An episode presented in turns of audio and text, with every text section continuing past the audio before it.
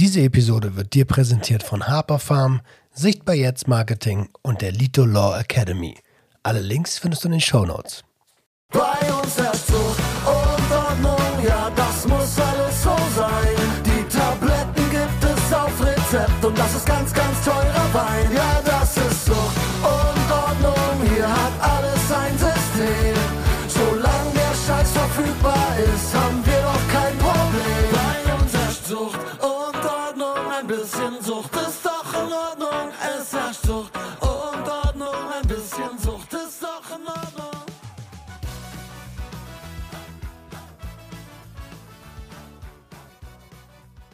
Einen äh, wunderschönen guten Tag und herzlich willkommen zu einer neuen Episode Sucht und Ordnung, deinem Podcast für vorurteilsfreie Aufklärung über psychotrope Substanzen, Drogenpolitik und Konsumkompetenz. Und wie immer bin ich nicht alleine. Ich habe ähm, jemanden dabei, den ich schon ganz, ganz oft auf Cannabismessen und sogar im Ausland getroffen habe. Das ist der liebe David, aka Don Koki. Was geht ab, Dicker? Herzlichen Dank für die Einladung und ja, wie du es sagst, wir kennen uns auch schon ein bisschen länger, auch über Instagram und wie gesagt, es freut mich, dass ich mit dir ein Interview führen darf und freut mich, dass ich meine Geschichte ein bisschen erzählen darf. Ich bin sehr, sehr gespannt, herzlichst gern. Ähm, ich kann mich erinnern, äh, wir haben uns letztes Jahr, nee, dieses Jahr in Barcelona, Ja. habe ich auf einmal abends bei dir im Airbnb gechillt. Das weiß ich noch. Aber weißt du noch, wann wir uns das erste Mal gesehen haben? Ich glaube, war das nicht in Prag? Prag warst du nicht, oder? Mhm. Nee, dann war Prag das war dann glaube ich, war das wirklich Spannabis. Dieses Ach, Jahr. das kann sein. Ja, war das Wow. wirklich Spannabis dieses Jahr, ja. Mhm. Oder Mary Jane auf den letzten Mary Da war ich vor zwei Jahren, aber da glaube ich nicht, dass wir uns da gesehen haben, weil voriges Jahr war ich nicht. Ach so. Voriges Jahr war ich Jahr? auch nicht, Ja, genau. vorletztes Jahr. Ja, genau. Es ist ja, also Das, ja. egal. Aber es wirkt so, wie wenn wir uns schon jahrelang kennen würden, auf jeden Fall persönlich, muss ich sagen. Das, das liebe ich an dieser Community. Ja. Das ist wie Ja. so ein großes, ist so ein bisschen, großes Klassentreffen immer, so ein bisschen wieder wie mit, naja, so 18, 19, 20 rum, wo man eh zusammengehangen hat und immer wenn eine Messe oder immer wenn eine Demo ist und die Leute zusammenkommen, dann ist es so One Love, wie früher. Genau, du sagst es. Finde ich auch. Ich finde auch so, dass es so genau ist, wie du sagst. Ich sage auch immer kleines Familientreffen, weil bei der Familie hat man auch oft Streit und, und sieht man sich auch nicht so oft. Ich finde es oft als Familientreffen ganz einfach, weil in der Familie wirst du oft nicht so akzeptiert wie in der Community. Du bist einfach unter sich, sage ich mal. Und das ist einfach ein anderer Spirit, wie wenn du jetzt mit der Familie zusammen unterwegs bist. Ich glaube, da gibst du mir auch recht, oder? Voll, absolut. Und wir müssen ja auch vielleicht ein kleines bisschen unterscheiden. Wir reden in erster Linie von der Medizinal-Cannabis-Community, weil ähm, wir ähm, beide Patienten sind, ganz viele Patienten kennen und daher die Akzeptanz so hoch ist. Äh, Ich meine, so ein in Anführungsstrichen Gelegenheitskonsument, der wird sich schlechter in die, äh, etwas schlechter in die Bedürfnisse wahrscheinlich hineinfühlen. Ja. Ich will niemandem was unterstellen. Ja, auf jeden Fall. Es ist ja auch, muss man sagen, für, für Leute, die was damit nichts zu tun hat, wirkt das auch auf jeden Fall, sage ich mal, so eine Mary Jane oder so eine Messe sicher auch strange. So. Und man muss ja auch bei der Familie, bei mir hat das jahrelang gedauert, bei meiner Mutter. Ich habe der Medizinal-Cannabis-Bücher gekauft, habe ihr die geschenkt, habe ihr Zeitungsartikel von mir selber oder von Personen, von schwerkranken Personen einfach gegeben und habe die damit so ein bisschen in die Toleranz eingeführt. Und das Komische ist, meine Mutter war, wie gesagt, jahrelang dagegen und die flucht jetzt da, dass es halt medizinisches Cannabis in Österreich zum Beispiel noch nicht gibt, so wie in Deutschland. Als Krass. Beispiel. Ja. Aber cool, cool, dass deine Mom da jetzt ähm, auf, auf dem Trip ist. Jetzt hast du schon kurz erwähnt, die aufmerksamen Zuhörer werden es schon mitbekommen haben. Da, du hast einen österreichischen Akzent. Du kommst aus Österreich. Ja, genau, ich komme aus Österreich, aus der Steiermark, aus der Grünen. Ähm, jetzt bin ich natürlich als, äh, als, als Deutscher und als Berliner, die sowieso die ignorantesten Deutschen von allen sind. Was ist denn die, die, die nächstgrößere Stadt bei euch in der Nähe? Ah, Graz. Kennst Ah, du Graz, Graz? okay. Ja, genau, Klar. Graz. Genau, Graz. Äh, äh, Sturm Graz ist der Ja, Verein, genau, ne? ja, genau, der Verein Sturm Graz, genau, Rapid und Wien und Sturm Graz. Feinde aufs Blut, würde ich mal sagen, genau. Und ich bin in der zweitgrößten Steiermark, bin ich, kann man sagen. Man ist sehr schnell Okay, in, im St- in der Stadt und auch schnell in, im Land. Das ist super bei uns. cool. Jetzt wollen wir, ähm, also lass uns mal kurz so ein bisschen gucken, wo wollen wir diese Episode hin? Ähm, wir sind schon mit, ähm, mit Cannabis-Messen gestartet. Wir sind äh, damit gestartet, dass wir uns auf der Spannabis, der äh, größten Cannabis-Messe der Welt sogar, ähm, getroffen haben. Und die Vermutung liegt nahe, dass wir heute über Cannabis reden. Ähm, aber nicht eben nur über Cannabis, sondern auch über die Notwendigkeit, warum du Medizinalcannabis bekommst, wie deine Situation in Österreich als Konsum Konsument slash Patient ist, mit welchen Schwierigkeiten du zu kämpfen hattest.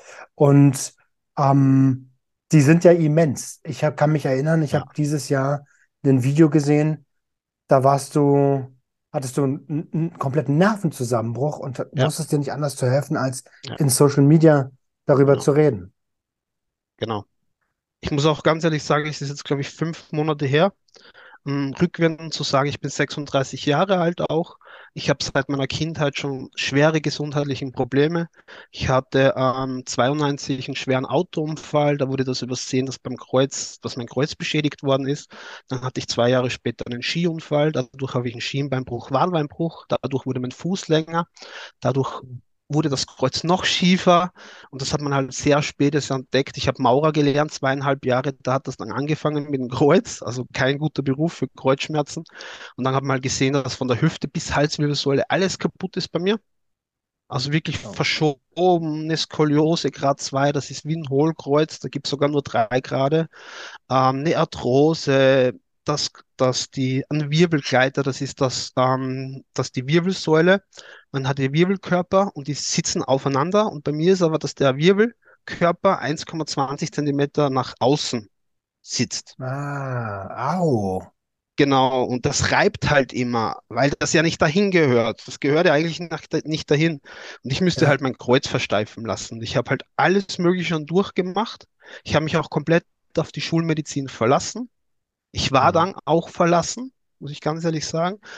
Die haben mir Medikamente, ich könnte euch das nicht vorstellen. Ich habe da Me- Medikamente, Antidepressiva, 300 Milligramm bekommen. Ich bin eingeschlafen. Ich habe zu der Zeit auch noch geraucht, Zigaretten. Ich war dann in der Reha-Station extra für die Medikamente. Ich bin im Stehen eingeschlafen mit der Zigarette in der Hand. So Das, stark hochdosiert haben mich die.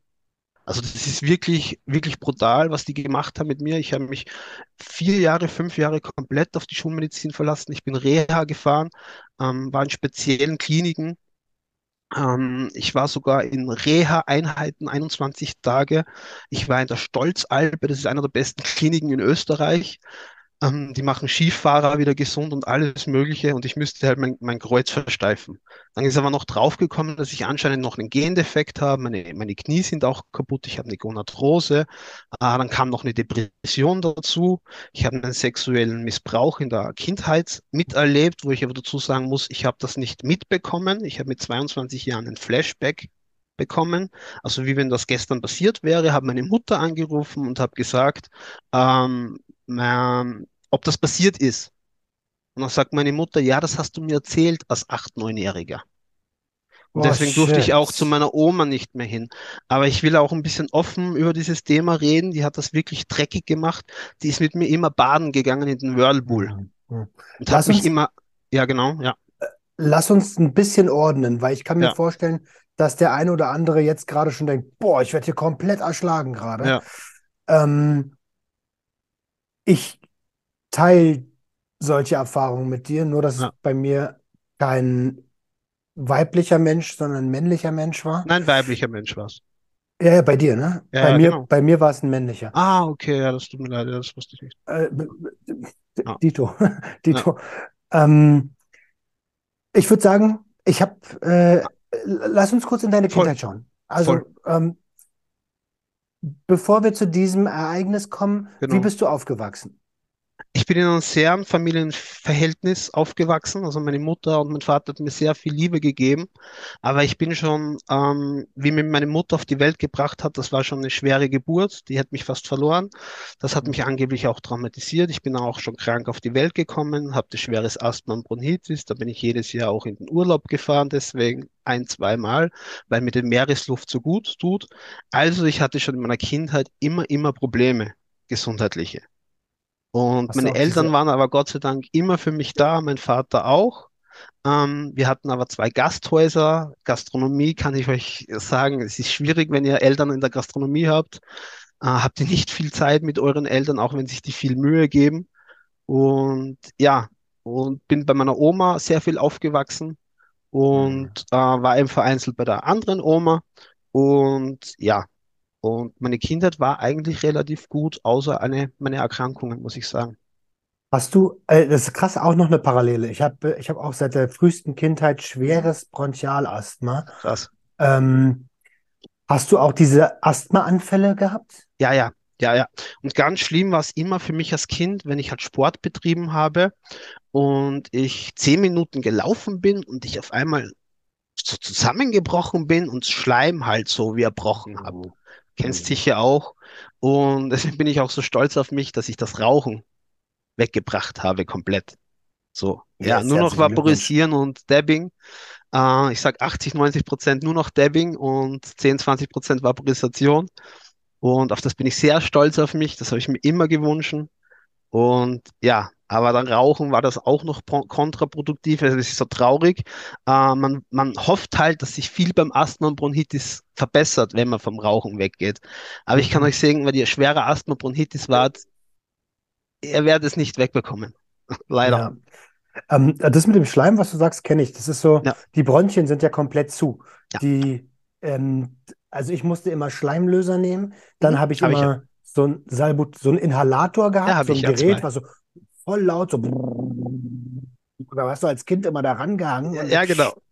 und meine Mutter dann immer so, weil ich wollte dann nicht so. Und sie so, du bleibst da dran, du bleibst da dran. Auch. Alter. Ist eine Salzlösung, ist eine Kochsalzlösung. Ja, genau, Kochsalzlösung. Ja, Deswegen auch die Meeresluft so gut. ja, genau. Ähm, Deswegen die Meeresluft. Alter, Gastro. Ich, ich kann das, also ich weiß, wie Gastro ist. In der Gastro hat fast jeder ein Konsumproblem. Ähm, und wenn du dann auch noch zwei eigene Gasthäuser hast, dann bist du ja selbst und ständig. Ja. Also ich kann mir vorstellen, da, ha- hast du deine Eltern über, also einmal die Woche, zweimal die Woche gesehen, oder? Nee, das schon öfters. Ich war so drei, vier Mal das schon. Die haben sich abgewechselt, auch mit den Hm. Mitarbeitern.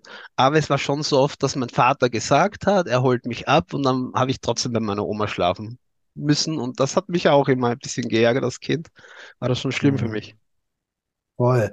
Ähm, es gibt bei, einer, äh, bei uns im Podcast eine Regel. Alles kann, nichts muss. Und wenn ich eine Frage stelle, wo du sagst, oh, das tut ein bisschen zu doll weh oder ich will Mhm. darüber nicht sprechen, dann sag mir das einfach kurz, dann gehen wir weiter, ne? Sehr gerne. Ähm, du hast viel Zeit bei deiner Oma verbracht und viel Zeit bei deiner und einige Zeit bei deiner anderen Oma. Mhm. Ähm, welche von den beiden ist denn, also wahrscheinlich gibt es eine gute und eine schlechte Oma, ne? Ja, sie sind leider beide nicht so super, aber wie du so sagst, ja, gibt es ja. Okay. Ähm, und ich, ich, ich erwische mich gerade bei dem Gedanken, wie ich hoffe, dass es die Oma ist, bei der du nicht so oft warst. Genau, auch so. Ja, genau. Ah, Ist auch Okay. so. Gott sei Dank. Meine Mutter hat das Ähm, ja auch unterbunden. Ich habe das ja meiner Mutter dann erzählt und die sagt, ja, nur ich konnte mich nicht erinnern, 15 Jahre, Leute. Ich konnte mich einfach nicht erinnern. oder ich kenne das. Ich, bei mir ist es, ich war, ähm, ich war fast schon erwachsen. Ich war, ich war, ich war, äh, ich war voll, also ich war volljährig, aber durch meine, ich habe ja mit 13 angefangen zu konsumieren und durch meine Entwicklungsverzögerung Mhm. äh, bin ich natürlich kein 18-, 19-Jähriger gewesen, sondern im. Geist viel weiter drunter. Und ich habe das so krass verdrängt, dass es erst in der Therapie wieder hochgekommen ist. Okay. Und Alter, die Gefühle sind trotzdem da, auch wenn es 20 Jahre später ist. Ja, Wie, wie, wie war das bei dir mit dem Flashback? 22 war ich und es hat sich angefühlt wie gestern.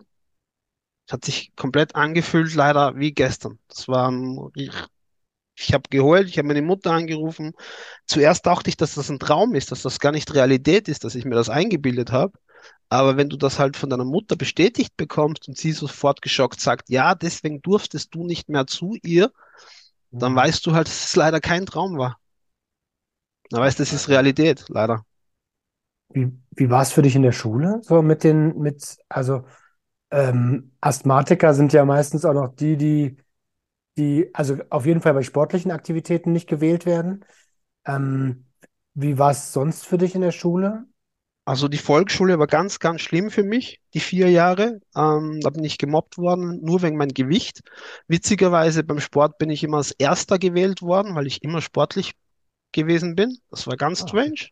Im Sport wollten die mich immer haben. Ich wäre sogar fast auf eine Sportschule gegangen, auch mit, weil ich dicker war, aber mein, aber die Lehrer waren auch komplett gegen mich. Es war auch ich musste zu einer Schulpsychologin mit sieben Jahren, mit sieben oder acht Jahren, die hat mich gefragt, was ich werden will. Und dann habe ich gesagt, ich möchte Polizist werden. Ich möchte die bösen Buben einsperren, die was halt Böses tun in der Welt. So und mich halt verletzen in der Schule.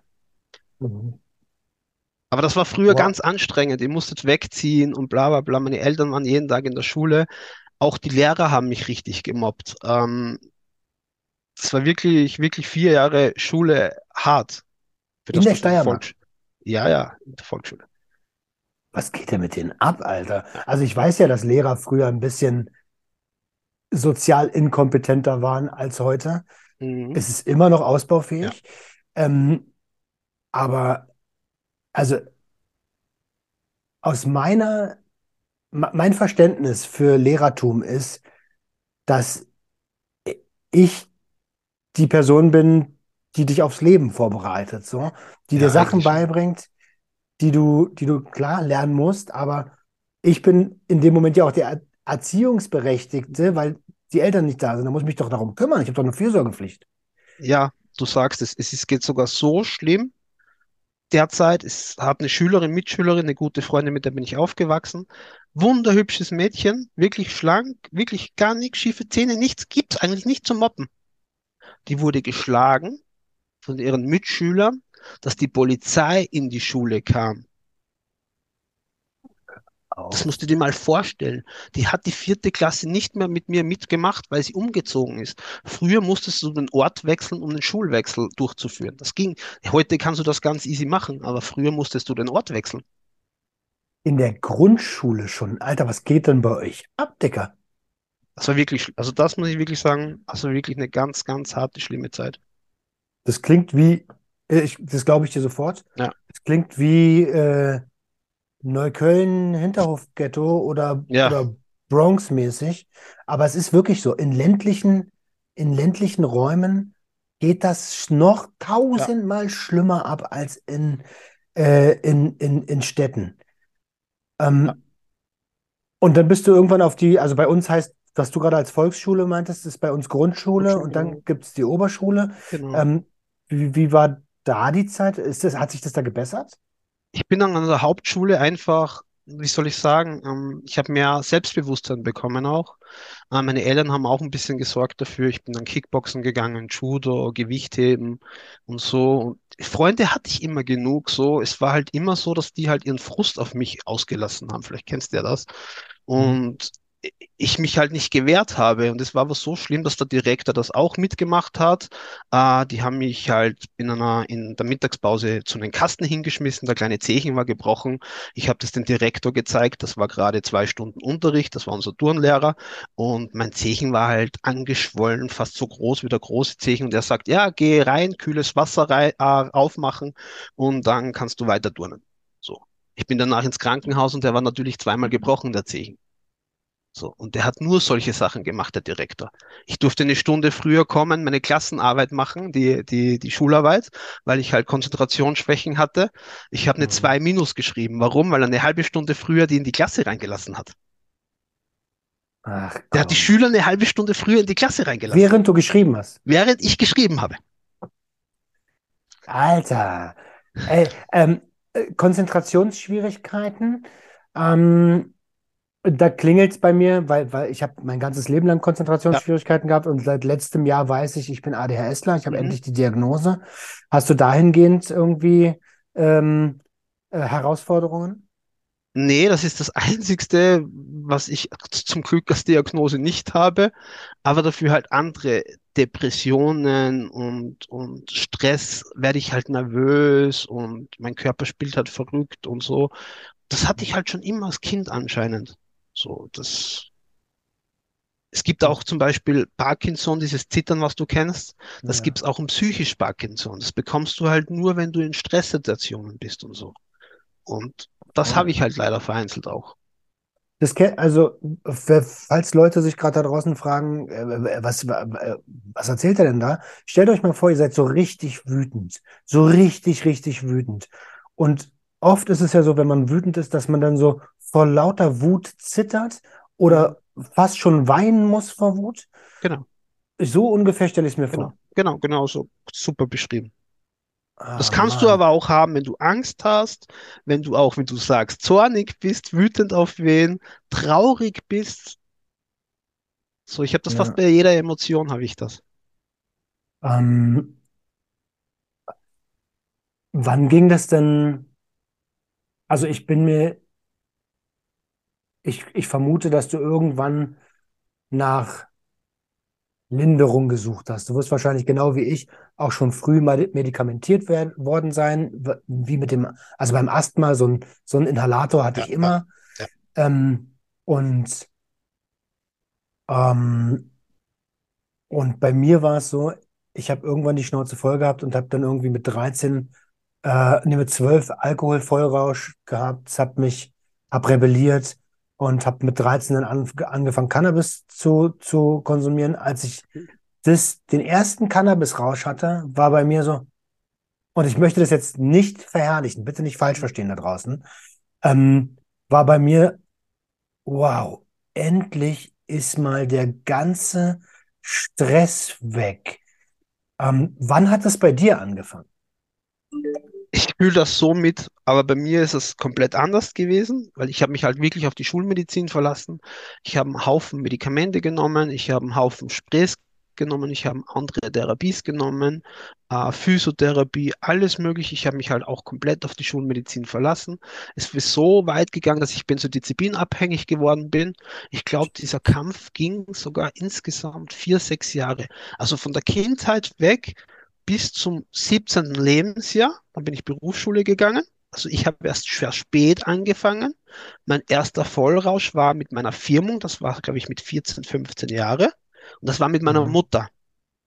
Ah, okay. Mit Genau, das war mit Mom. meiner Mu ja, mit meiner Mom. Hatte ich meinen ersten Vollrausch. Ja, war schon gut. Und Mit, ich, und ich habe sie mit unter den Tisch Alkohol? getrunken sogar. Na, mit Ja, Alkohol, Bacardi ja, Cola, okay. sogar Bacardi Cola und so, sogar harte Getränke. Eieiei. Wie alt warst du? Was, Ja, was, ja. war- 14? 15 Jahre, glaube ich. 15 14, Jahre war 15. ich. hm. Krass. 15, glaube ich. Ich bin erst spät in die Schule, ich glaube, ich hatte mit sechs Jahren oder so. Ähm, früher war das, da konntest du mit fünf, sechs Jahren erst in die Schule gehen und deswegen meine Mutter erst, glaube ich, mit sechs oder so. Und ähm, genau, einen ersten Vollrausch mit 15 mit meiner Mutter.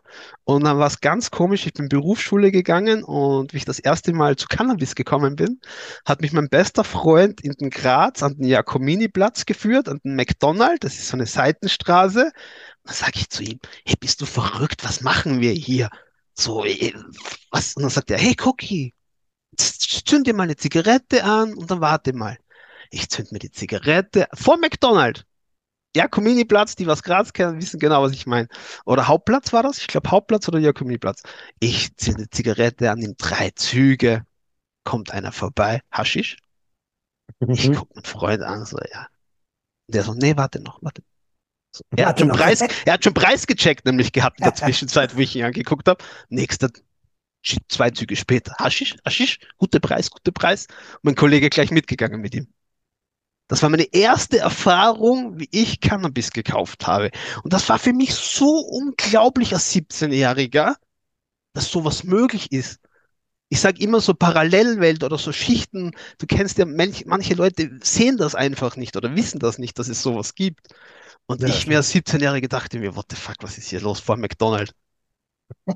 Und die Qualität war wirklich gut und wir haben dann halt dort auch wen kennengelernt. Und, und das war für mich einfach verrückt. Und mit 17 habe ich das erste Mal Cannabis konsumiert.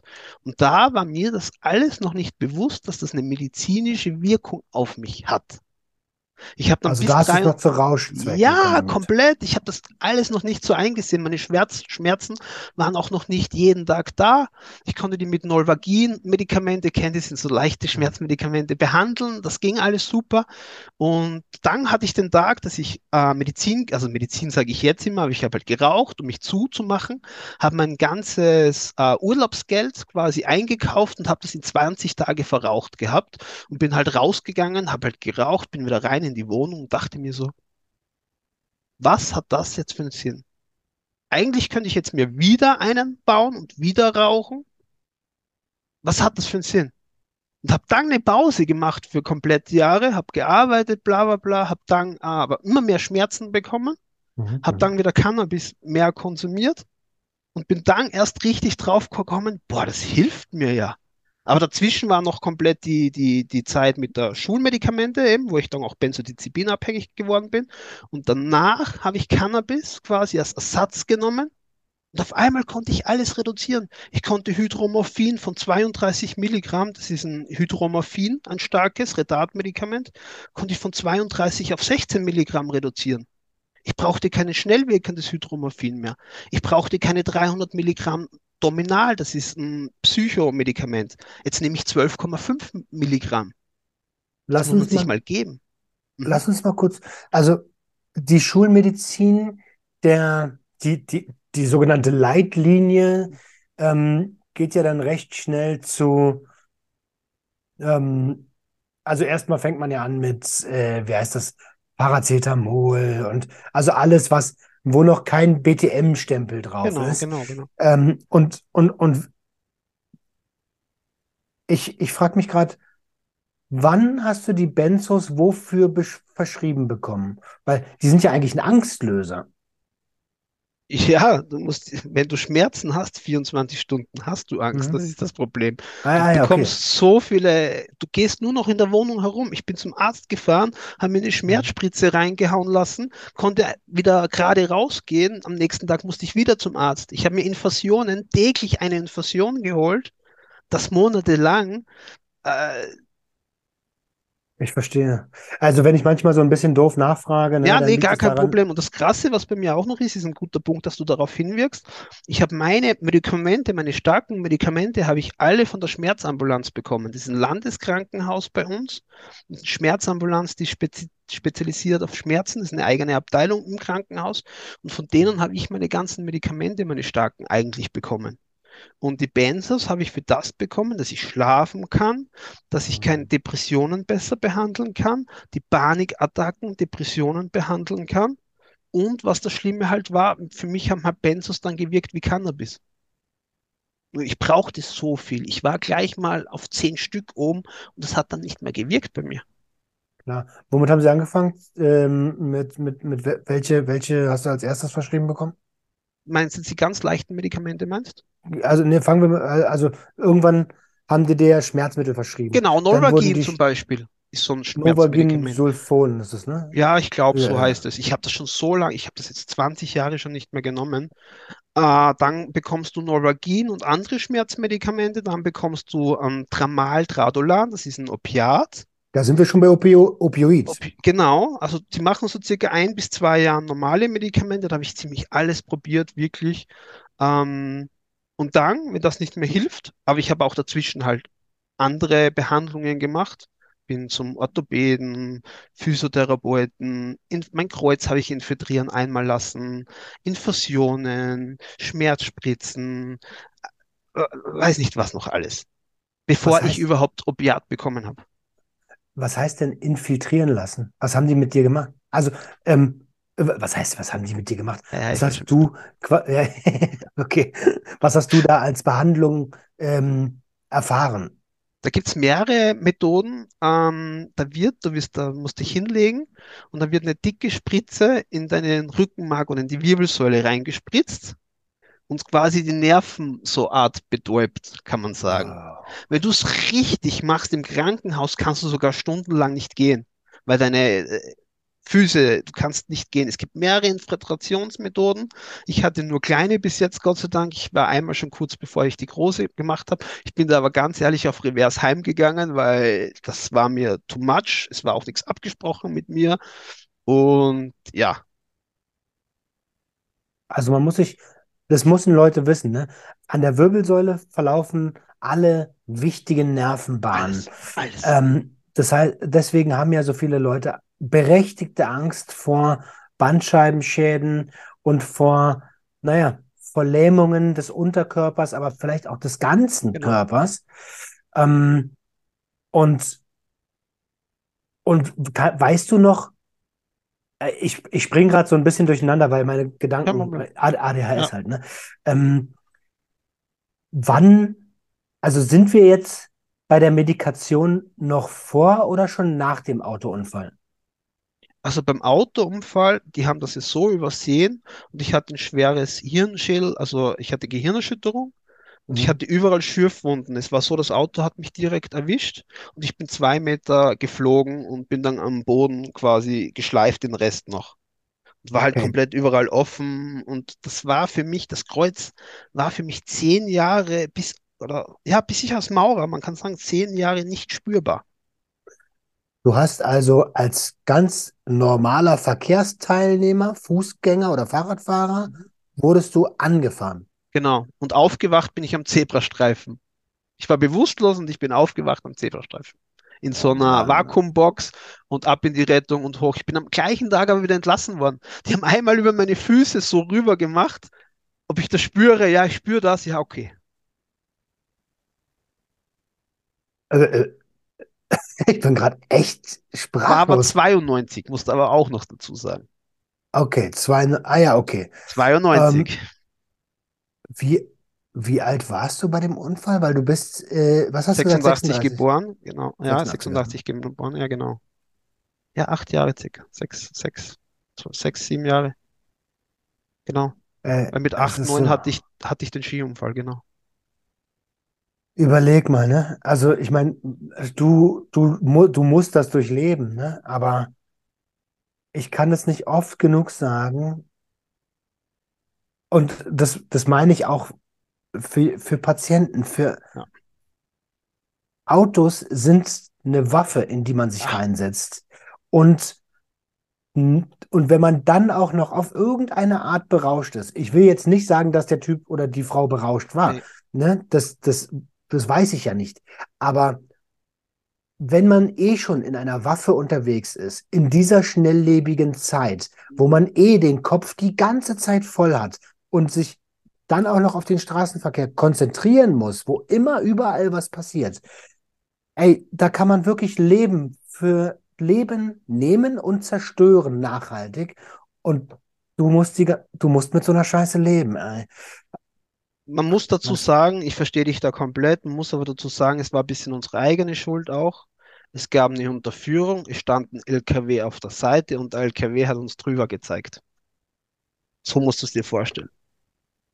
Okay, ihr seid acht gewesen. Ja, ja, Achtjährige voll, aber der kriegen von den LKW, Erwachsenen ja, ein voll. Zeichen. Aber der LKW-Fahrer hat gezeigt, wir können rübergehen und das Auto war im toten Winkel vom LKW-Fahrer.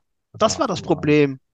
Der Autofahrer konnte eigentlich gar nichts dafür, weil der LKW stand auf der Straße. Mhm. Der hat uns gezeigt, wir können drüber gehen. Wir gehen drüber und auf einmal, wuff, ist das Auto schon da. Okay.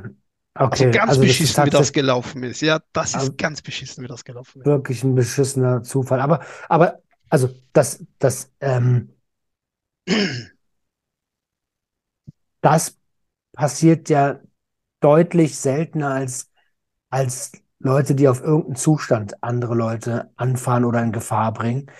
Ähm, und trotzdem muss man dazu sagen, der Straßenverkehr ist eine potenziell lebensgefährliche. Angelegenheit, ähm, mit der wir recht gut sogar gelernt haben, umzugehen. Und trotzdem ist es natürlich, es läuft mir kalt den Rücken runter, wenn ich höre, dass ein Achtjähriger umgefahren wurde. Mhm. Das war Das. Wir, wir waren auch zu zweit und es ist so gewesen, dass er ganz dünn gewesen ist, ich war ganz dick und ihm hat es nur gestriffen. Aber er ist zu einer Stange, zu einer Ampelstange ist er hingeflogen. Und der Arzt hat gesagt, wäre es umgekehrt gewesen, wäre ich tot gewesen wahrscheinlich. Und er auch. Weil bei ihm hätte es Knick gemacht und mit meinem Gewicht zur Stange hätte wahrscheinlich mein Kopf wäre gespalten gewesen, hat er gemeint. was. Und also das war quasi die Ursache zusammen mit dem Skiunfall für die spätere Medikation. Äh, ich versuche gerade den Bogen wieder Mhm. zurückzubekommen. Ähm, und dann kriegst du die ersten zwei Jahre normale Schmerzmittel, dann bist du auf einmal bei Tramadol oder Tramal. Ähm, ich kann mir vorstellen, dass das nicht das Ende der Fahnenstange ist. Also das war so schlimm, das Tramadol habe ich dann halt ein Jahr bis zwei Jahre genommen. Bis zu 600 Milligramm war die Höchstdosierung. Und dann sind sie halt gekommen mit Fentanyl. So, dann habe Scheiße. ich Pflaster picken dürfen die ganze Zeit. Und ich sage euch, das ist so schlimm, weil ihr habt die ersten zwei Tage eine gute Wirkung. Am ersten Tag ist aber euch übel, weil es so viel abgibt. Ich durch mein Hydromorphin schwitze sowieso mehr. Plus habe ich dann noch eine scheiß Pflasterallergie. Das, was noch zusätzlich dazu kommt. Ich habe einen Ausschlag bekommen. Das okay. Wegen dem Kleber da drunter? ja, ja, natürlich. Das klebst du rauf, das Fentanyl, das ist, klebst du rauf. Und, und das ist für drei Tage und vom Klebestreifen habe ich dann einen Ausschlag bekommen. Und dann hat das meistens nur zwei Tage gut gewirkt. Am dritten Tag hatte ich schon wieder Schmerzen. Am ersten Tag war ich aber meistens leicht überdosiert. Ja, dann haben sie mir ein Al- Antiallergisches gegeben. Ähm, das hat dann aber auch nichts geholfen. Und dann bin ich eben in die Schmerzambulanzen, in die verschiedenen. Und dann habe ich endlich dieses Hydal bekommen. Und Hydal ist ja bekannt für das, dass es halt eine Retardatform ist, was halt ganz langsam sich auflöst und nicht auf den Magen geht. Und das kann ich auch fast bestätigen. Äh, ich habe jetzt mal ohne Cannabis vereinzelt mal probiert und dann geht schon auf den Magen. Aber so, wenn ich Cannabis nehme, schmöre ich nichts. Okay, ich kenne äh, Retard nur von Ah, ADHS-Medikamenten. okay. Ähm, da gibt es ja äh, Medikinet, das ist ja, also das Genau. ist Rital, Ja, Ritalin genau. quasi. Und ähm, dann gibt es Elvanse. Und Elvanse ist ein äh, Retard, was über Stunden äh, verteilt, über, über acht oder Mhm, mhm, acht Stunden sind es, glaube ich, mhm. den Wirkstoff äh, stückchenweise freisetzt. Und Genau. so wird es wahrscheinlich da auch sein, ne? Genau. Ganz kurz erklärt, immer wenn Retard steht, dauert es, bis sich die Tablette auflöst. Das kann acht bis zwölf Stunden dauern. Äh, und wenn kein Retard draufsteht, dann wirkt es innerhalb in zehn Minuten, aber meistens nur zwei bis vier Stunden. Mhm. Mhm. Ganz leicht erklärt. Und ähm, dann hast du Fentanyl bekommen, das Retard dann bekommen, ähm, kannst deine Lehre nicht machen, ähm, Genau. Fragst dich, abbrechen. wahrsch- fragst dich wahrscheinlich, Alter, was ist mit meinem, was ist mit meinem Leben? Und darauf hast du dann die Benzos bekommen?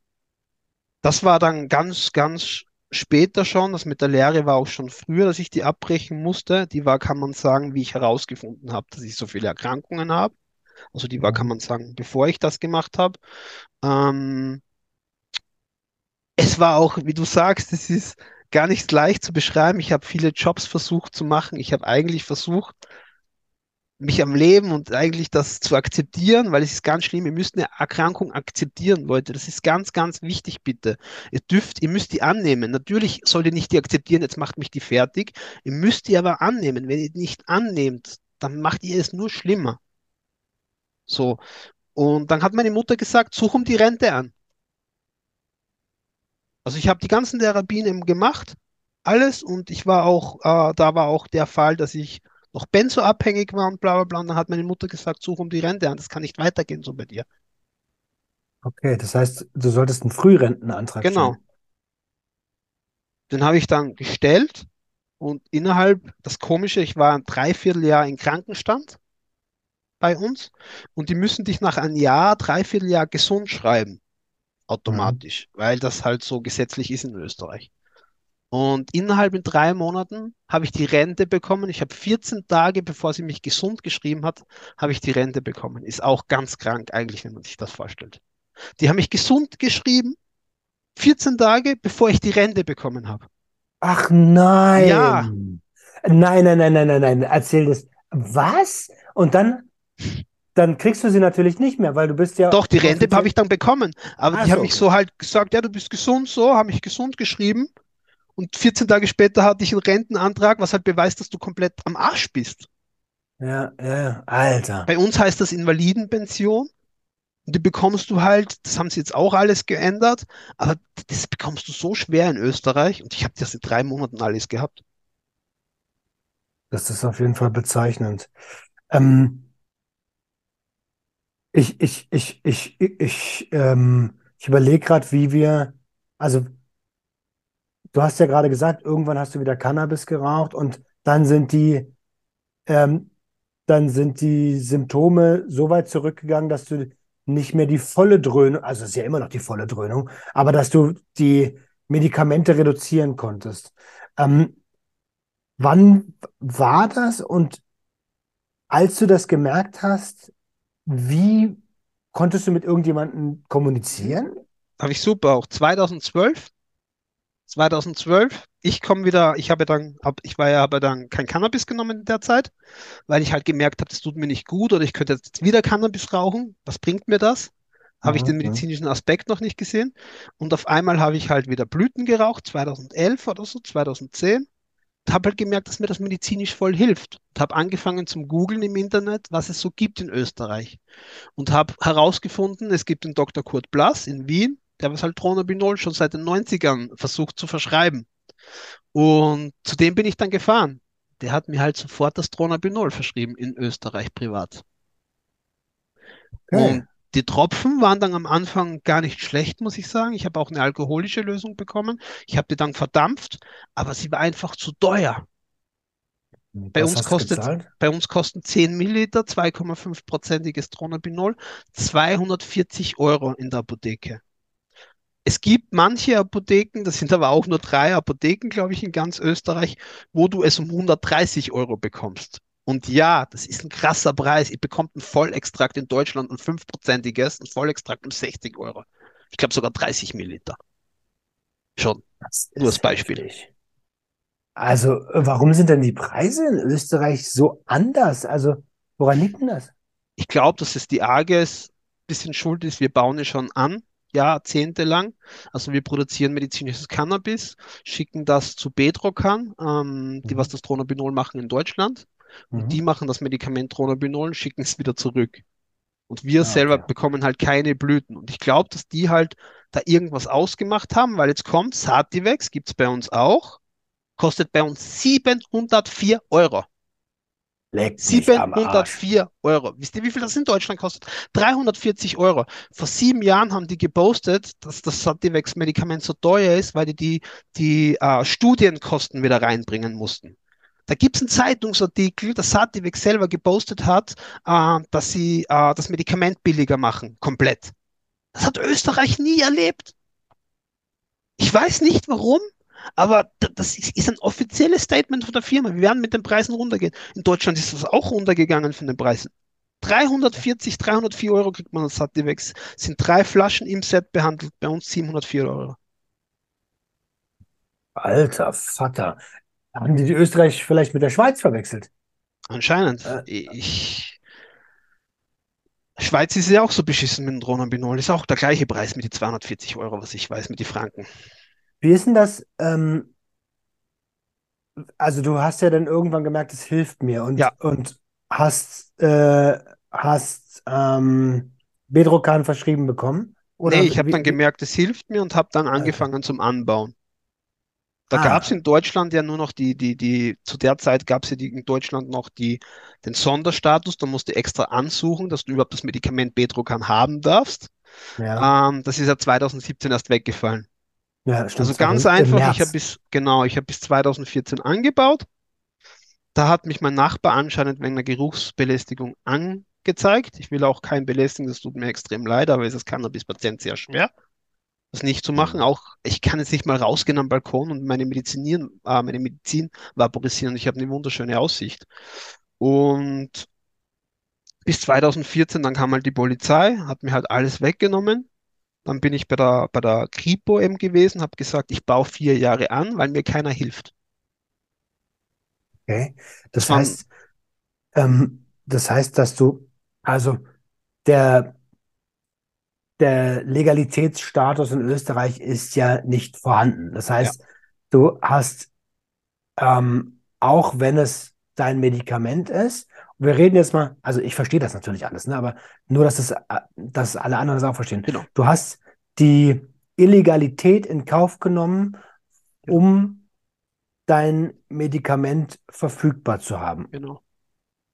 Das Schlimme ist auch Und noch, es ist in Österreich, ähm, das Schlimme, die Blüte ist nicht verboten in Österreich. Du darfst die Blüte vom Stamm nicht trennen. Das ist verboten. Wir haben auch ganz komische Gesetze. Eigentlich, wenn ihr anbaut und ihr nichts geerntet habt und bla bla bla, könnt ihr euch nichts machen. ja. Das heißt, du müsstest eigentlich immer schön, also es macht ja auch keinen Sinn. Alles an der Pflanze lassen macht ja auch Ja, keinen Sinn. genau, Ach Mann. Ähm, okay, dann sind die bei dir eingeritten, genau. 2014, und haben alles mitgenommen. Was ist denn das? Also ich weiß, was das für ein Gefühl ist, aber wie hast du dich gefühlt? Wie sah, wie hast du die Situation erlebt? Ähm, es war sehr unreal für mich. Ich habe zwar immer früher schon auch vereinzelt mit Polizei Erfahrungen gehabt, aber eine Hausdurchsuchung ist auf jeden Fall ein anderes äh, Niveau oder andere Dings, würde ich mal sagen. Ähm, es ist halt, es bricht halt wer ein in deine Wohnung und nimmt dir halt was sehr Wertvolles weg. Ihr müsst euch da vorstellen, da sind Gefühle dabei. Ihr seid bes- bestohlen worden. Ähm, ihr seid ein Schwerverbrecher. Eigentlich wollt ihr euch nur selber helfen. Ähm, ihr fühlt euch so ungerechtig behandelt. Ihr habt, ihr wisst, ihr habt eigentlich nichts Falsches gemacht. So. Dann, wie gesagt, eingebrochen hat wer bei euch, äh, hat alles mitgenommen. So, das sind Werte, da geht's gleich mal um 5.000, 10.000, 20.000 Euro. Ihr wisst, wie viel das ein Equipment gleich wert ist. Da hast du gleich mal 1.000 Euro drinnen. Mhm. Und also, und, das, und du wohnst da. Das, ich meine, du, du wohnst da, du Ja, ja, schläfst da. Das ist, genau. das Ja, ist der Ort, an dem du lebst, quasi. genau. Da, also, deine Höhle ist Ja, ja, quasi, genau. so, das ist, Euer das Safe Place, kann man Ja. sagen. Und das Krasse, ich habe dann halt zugegeben, dass ich halt drei, vier Jahre das mache, sagt nichts wirklich. Das ist das Schlimmste. Der Anwalt hat gesagt, äh, alles, was dich nicht belastet, ist gelogen. Alles, was, was dich belastet, ist, ist die Wahrheit. So arbeitet Was die das für ein Polizei. Anwalt? So, so, nein, so. sagt die, ja, so arbeitet die Polizei, hat der Anwalt gesagt. Ja, klar. Ist halt gute Gerechtigkeit, muss ich halt sagen. Da haben sie mich wirklich verurteilt, 18 Monate auf drei Jahre Bewährung. Okay. 18 Monate auf drei Jahre Bewährung. Und ähm, was war es für eine, also, was war es für eine Menge? Äh, es waren leider 50 Pflanzen, Hm. plus, dass ich halt vier Jahre zugegeben habe. Und die 50 Pflanzen waren aber Amnesia Corecard nicht gedoppt. Ich hatte da halt noch keine Ahnung vom Nichts, bla bla bla. Und äh, das war nichts an Ertrag. Ich habe mit 50 Pflanzen, Alter, 500 bis 700 Gramm bekommen. Oh, okay. Okay. Das, Ähm, das, da geht, da, ich habe mal gehört, da könnte mehr gehen, ohne dass ich weiß, ja, ja, kann ich dir beweisen. Ich bin ja nochmal erwischt worden, leider danach. Das ist dieses So. Jahr das Ding. Ja, ich, ja, zweimal nochmal. Ähm, jetzt hast du die 18 Monate Genau, auf drei drei Jahre. Jahre Ich habe dann nichts gemacht, bin dann sofort nach Deutschland, habe das mitbekommen, 2017, dass sie das machen, weil ich hatte noch genau eineinhalb Jahre Bewährung circa, weil ihr müsst euch, bis das alles abgeschlossen ist, ihr habt 2015, 2016 habt ihr jetzt das Gerichtsurteil bei euch, bis das alles fertig ist. Und dann bin ich nach Deutschland gegangen und habe wirklich zwei Jahre, drei Jahre aus Deutschland Medizin bezogen. Aber in Österreich gelebt? In Österreich auch gelebt, ja. Okay. Und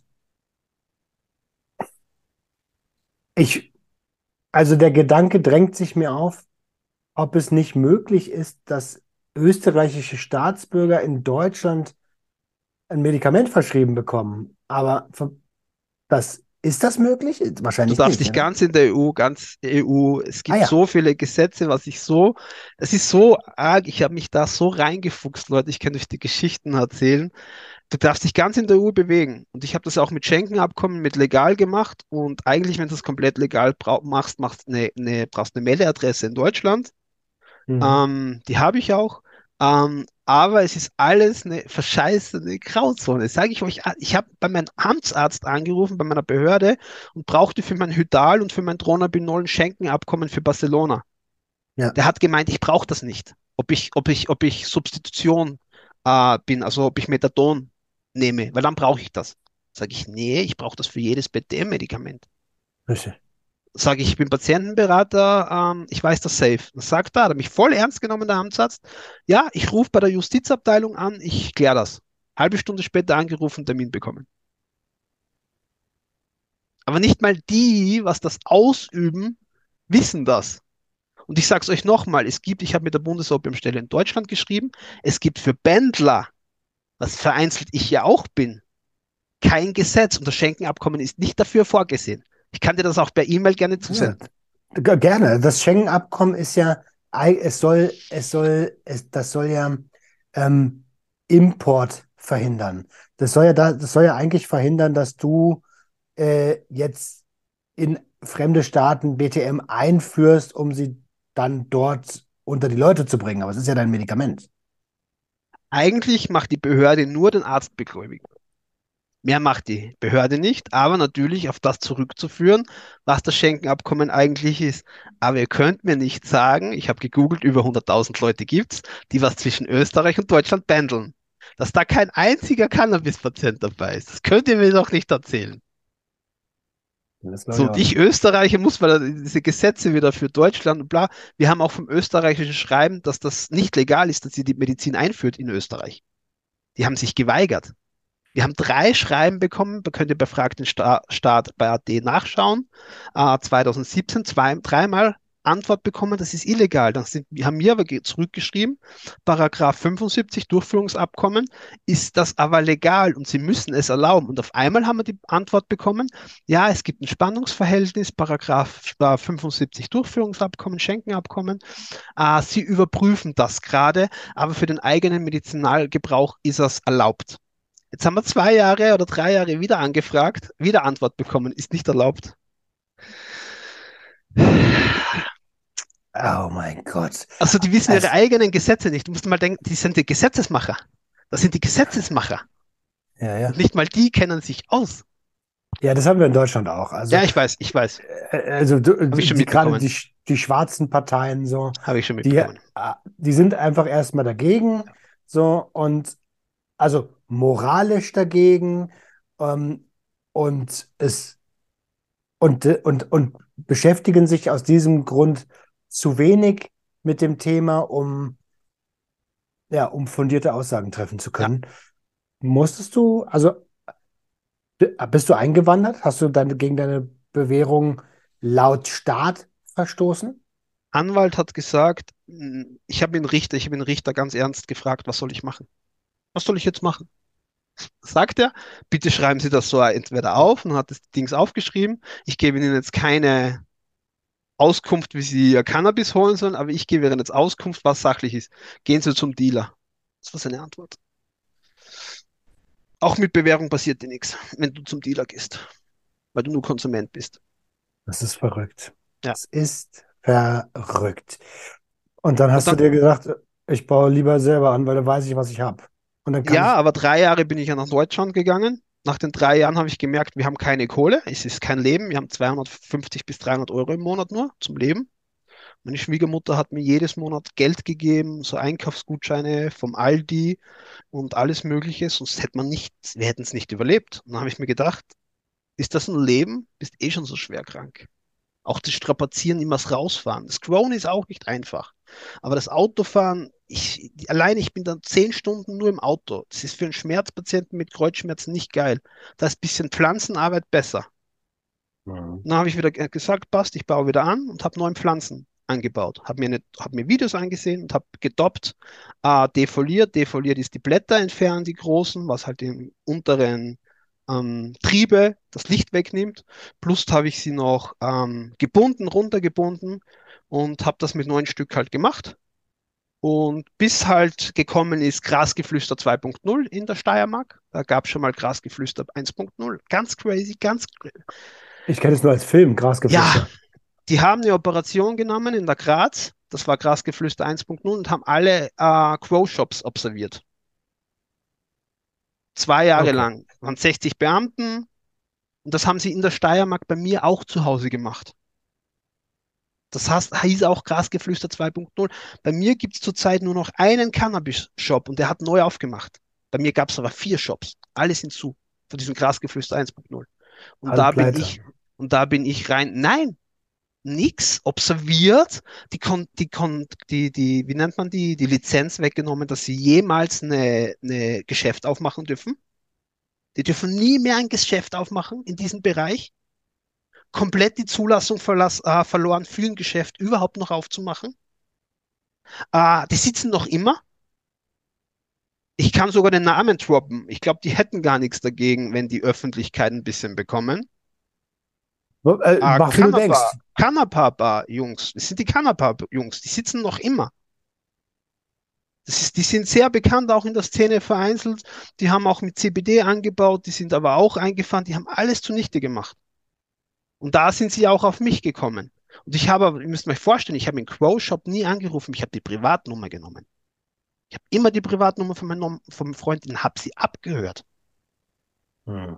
Die haben, das ist, das ist doch nicht zulässig.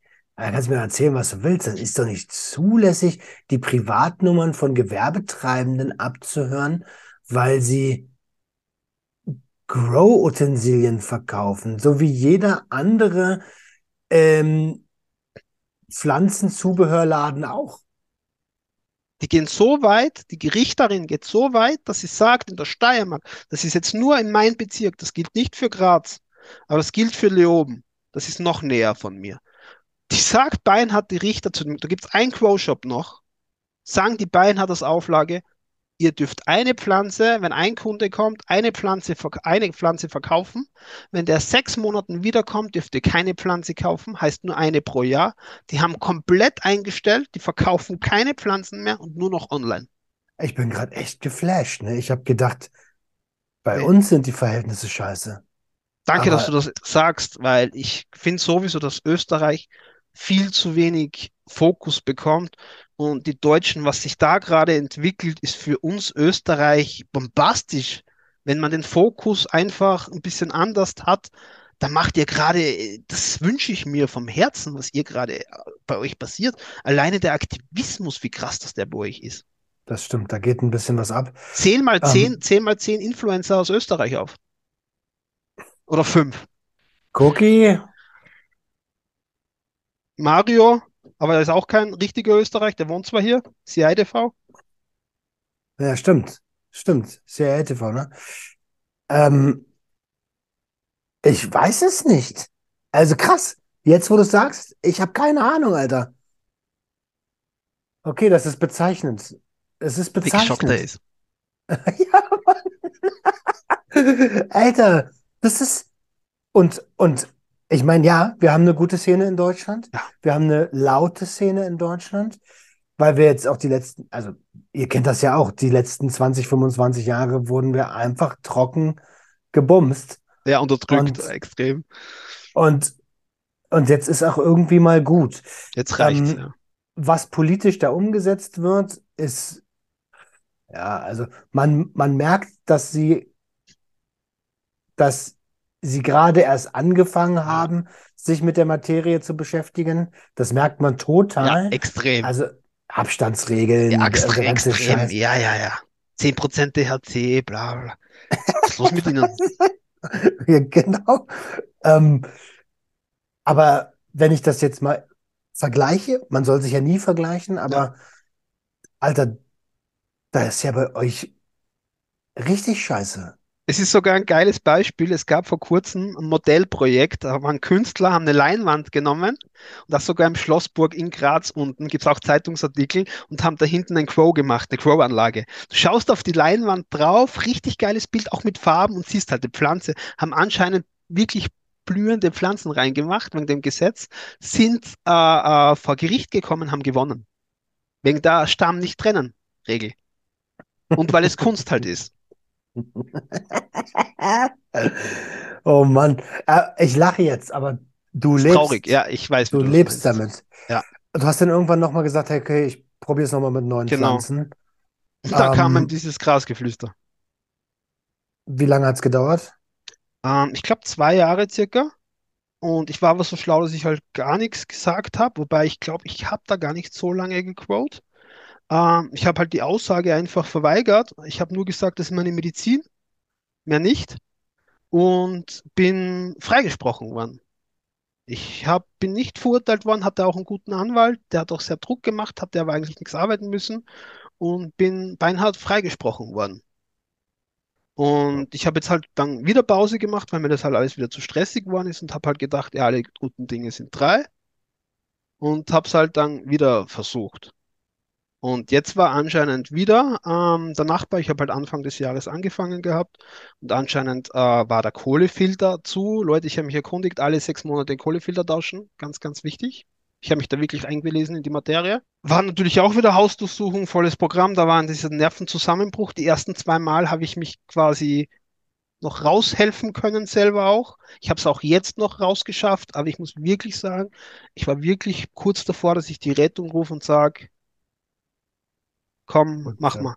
Ich muss auch sagen, ich muss auch, äh, äh, ich kann auch, wie soll ich jetzt sagen, sie sind, ähm, sie machen, sie sind bestimmt immer, die Beamten, merken aber auch, dass ich halt keiner bin, was sie halt normalen Job halt erledigen. Verstehst mich, wie ich das meine? Ja, Ihr müsst euch ja, vorstellen, allein meine Frau, die Bilder alle, meine Schwiegermutter ist immer da, meine Mutter ist gleich da, meine ganze Familie steht dahinter. ich kann mich erinnern, als du das hochgeladen hast. Das war nach der Spannerbiss und ähm, weit vor der Mary Jane. Ähm, und ich, ich, ich, ich habe die Videos gesehen, habe dich gesehen. Es war zum, man hat die Emotionen greifen können. Wer da kalt bleibt, Ja, der hat irgendwie sein Herz irgendwo verloren. Und, und das ist so eine Sache, die frage ich mich auch immer. Ich meine, du hast das jetzt dreimal durch. Die, dein, das Staatsorgan von Österreich, die müssen das doch wissen, dass das dein Medikament ist. Gibt es bei euch keine Medizinal-Cannabis-Regelung? Gibt es das nicht? nein, existiert einfach nicht. Wir produzieren seit zehn Jahren 300 bis 500 Kilo, die Menge ist lächerlich, die Ja. steigt auch nicht wirklich viel. Und nein, wir haben auch nur vier Medikamente. Sativex, Canaxan, Tronabinol, Nabilone. Wir haben kein einziges Vollextrakt außer das Sativex, aber das ist nur für MS, da habe ich angesucht, ist nicht im Leistungskod äh, Leistungskodex bei mir drinnen. Weil es ja nur ein MS-Medikament eigentlich ist, Sativex. Ist nur für MS eigentlich speziell, weil die eine Ja. Studie gemacht haben, über 1000 MS-Patienten und die war sehr erfolgreich. Dadurch brauchen die auch kein Ansuchen machen, können MS-Patienten das instant verschreiben. Also MS gleich Multi Multiple Sklerose, ne? Genau, ja, genau, genau, genau. Mhm. Da ist im Sativex. Ich, äh, also, verzeih mir die Frage, Ja. ne, aber ich frage mich, warum lebst du noch in Österreich? Weil ich eine Rente habe, Pflegegeld habe. Und das alles verlieren würde. Auch Okay, dieser ah Schritt ja, mit Deutschland, mit der zweiten Meldeadresse, das ist auch schon wieder so eine Grauzone, verstehst mich?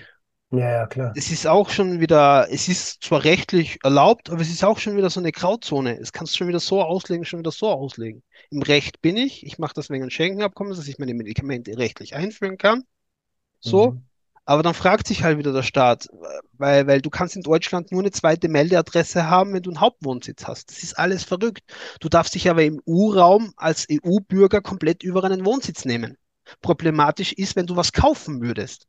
Deswegen, ich sage, die Gesetze gegen Gesetz hebt sich die ganze Zeit aus. Verstehst Okay, das mit dem, ich verstehe das. Ähm, also ich, ich kenne nicht alle Ja? Gesetze der, der, Le- der EU-Länder, aber ich verstehe, worauf du hinaus willst. Ähm, und ich kann natürlich komplett nachvollziehen, dass du dein, dein, deine liquide Sicherheit nicht aufgeben kannst als Schmerzpatient. Das ist ja, das ist ja klar.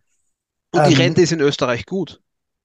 Ich kann es Ja. euch offen sagen, ich bekomme jetzt zwar, zwar weniger, weil die meine Frau mitberechnen jetzt da, auf einmal ganz komisch. Ah, ich bekomme 1030 Euro und bekomme aber Urlaubs- und Weihnachtsgeld. Ja, Deswegen kann ich auch so viel reisen. Aber, also, du bist 36 Jahre alt, du wohnst in einer, in einer Wohnung, du wirst ja auch einen Lebensstandard haben, das kostet ja auch Geld. Und, also, nimm's mir nicht böse, ne? Aber 1036 Euro klingt für mich jetzt nicht nach, damit kann ich mein Leben sorglos finanzieren. Naja, wenn du eine deutsche Rente rechnest, schon. Müssen wir uns ganz klar sagen. Wenn du eine deutsche Rente hernimmst und das vergleichst gegen das, was würde ich in Deutschland bekommen? 650, 500. Meine. Ausgleichszulage wäre weg, meine Pflegegeld wäre weg und arbeiten kann ich nicht. Ich merke es ja vereinzelt, Ja, dass ich klar. zu krank vereinzelt bin. Was mache ich? Ich bin gerade in einer sehr schweren Position. Deswegen, das ist wie wenn du ein, La ein Leben lang Lotto, Lotterie bekommst und das wegwirfst und sagst, Ja, okay, ja, ja, sind eh nur 1000 Euro. Nein, nee, so, war- so war es nicht Ja, gemeint. ja, aber ich, ich weiß schon, wie du meinst, aber ich, es ist keine große Summe. Aber Genau, meine, Fra- ich genau. habe eine Frau auch, mit der bin ich 20 Jahre jetzt schon fast zusammen. Die verdient auch nicht schlecht. Wir haben schon gutes Einkommen zusammen. Naja, Zusammen okay. haben wir ein super Einkommen. Ich Ja, wollte nur sagen, es, ich, es gibt immer Leute, die sagen, boah, jetzt kriegt er dein Leben lang Geld, bla bla bla. ja, Ähm, 1036 Euro dafür, dass du körperlich komplett halbwegs im. Arsch Ja, bist, das ist nicht viel Geld. nee, ist nicht viel. Deswegen ist ja bei mir immer das Problem, Leute, dass ich auch sage, ich will mein Leben so halbwegs gut machen, wie es möglich machen kann. Deswegen versuche ich das so gut wie möglich zu machen. Was, also, wie, was machst du denn, ähm, wie machst du das denn? Also neben dem, neben dem, neben deinem Medikament, was tust du für dich, um deine Lebensqualität, ähm, so hoch wie möglich zu halten? Mhm.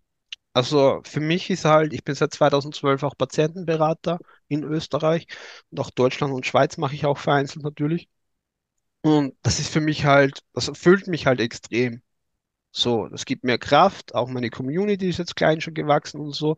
Die hat mir extrem viel Kraft gegeben, wie es mir so scheiße gegangen ist, dass du das auch angesprochen hast. Ich glaube, das hat man auch gemerkt, dass mir das extrem viel Kraft gegeben hat. Und weil ich auch immer dachte, du kämpfst jetzt auch nicht, du bist auch nicht alleine. Es geht hunderttausend Leuten so, gerade wie dir vereinzelt. Und auch wegen anderen Sachen, Führerschein, Thema, Medizin, bla bla bla. Also das ist ja nicht nur ich begriffen. Ich habe da, das gibt mir Kraft einfach, auch wenn es blöd anhört so. Und Ja, natürlich versuche ich. Genau, und ich versuche halt äh, ähm, Aktivismus zu betreiben in Österreich, ähm, so viel wie möglich Menschen aufzutreiben. Wie du gesagt hast, beim Messen bin ich halt viel, das gibt mir auch witzigerweise sehr, sehr viel Kraft, auch wenn es körperlich anstrengend ist. Ähm, es gibt mir einfach Kraft, das unter Leuten zu sein, die was das Gleiche lieben wie ich. Das ist bei mir ganz, ganz krass. Hast du noch ähm, so, also ähm, Mobilitätsübungen, Mental Health Ja, ja, das äh, mache ich alle. Psychotherapie so? mache ich, Psychotherapie mache ich. Das ist äh, siebenmal Physiotherapie, Strom, ähm, äh, Massagen mache ich. Hier habe ich halt voll viele Massagengeräte mache ich. Äh, wie gesagt, Therapien habe ich halt sehr viel gemacht, habe ich halt gemerkt, bringt mich nicht voran, bringt mich bei der Mobilität voran, dass ich ein bisschen höher hoch kann mit meinem Arm und so, aber die Schmerzen bleiben gleich. Mhm. Ähm, weil auch das ist ja eine Sache, die nicht unerwähnt bleiben sollte, finde ich. Ja, Ein Medikament alleine nee. ist es nie. Also auch für alle Leute da draußen, die Patient werden möchten, aus Ja, welchen Gründen auch immer. Ihr werdet schon berechtigte Gründe ja. haben. Ähm, aber verlasst euch nicht nur auf das Medikament. Ähm, es ist super wichtig, und es klingt so wie so eine Phrase, ne? Aber es ist so. Es ist super wichtig, dass wir uns um uns, um unsere mentale und um unsere körperliche Gesundheit im Rahmen unserer Möglichkeiten Mhm. kümmern. Also Und ich bin auch jahrelang Re äh, Gesprächstherapie gegangen wegen Missbrauch und so.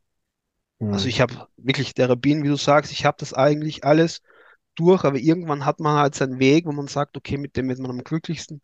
Und den hm, habe ich jetzt vereinlichst, wo ich sage, okay, ich bin am halbglücklichsten so vom körperlichen Zustand und ja. Also glaube ich, das, du, du machst auch den Eindruck, ne? Jedes Mal, Ja, wenn wir uns sehen, ähm, ich komme den Leuten immer fit davor, weil Schmerzen sieht man nicht. Das ist halt der Fakt.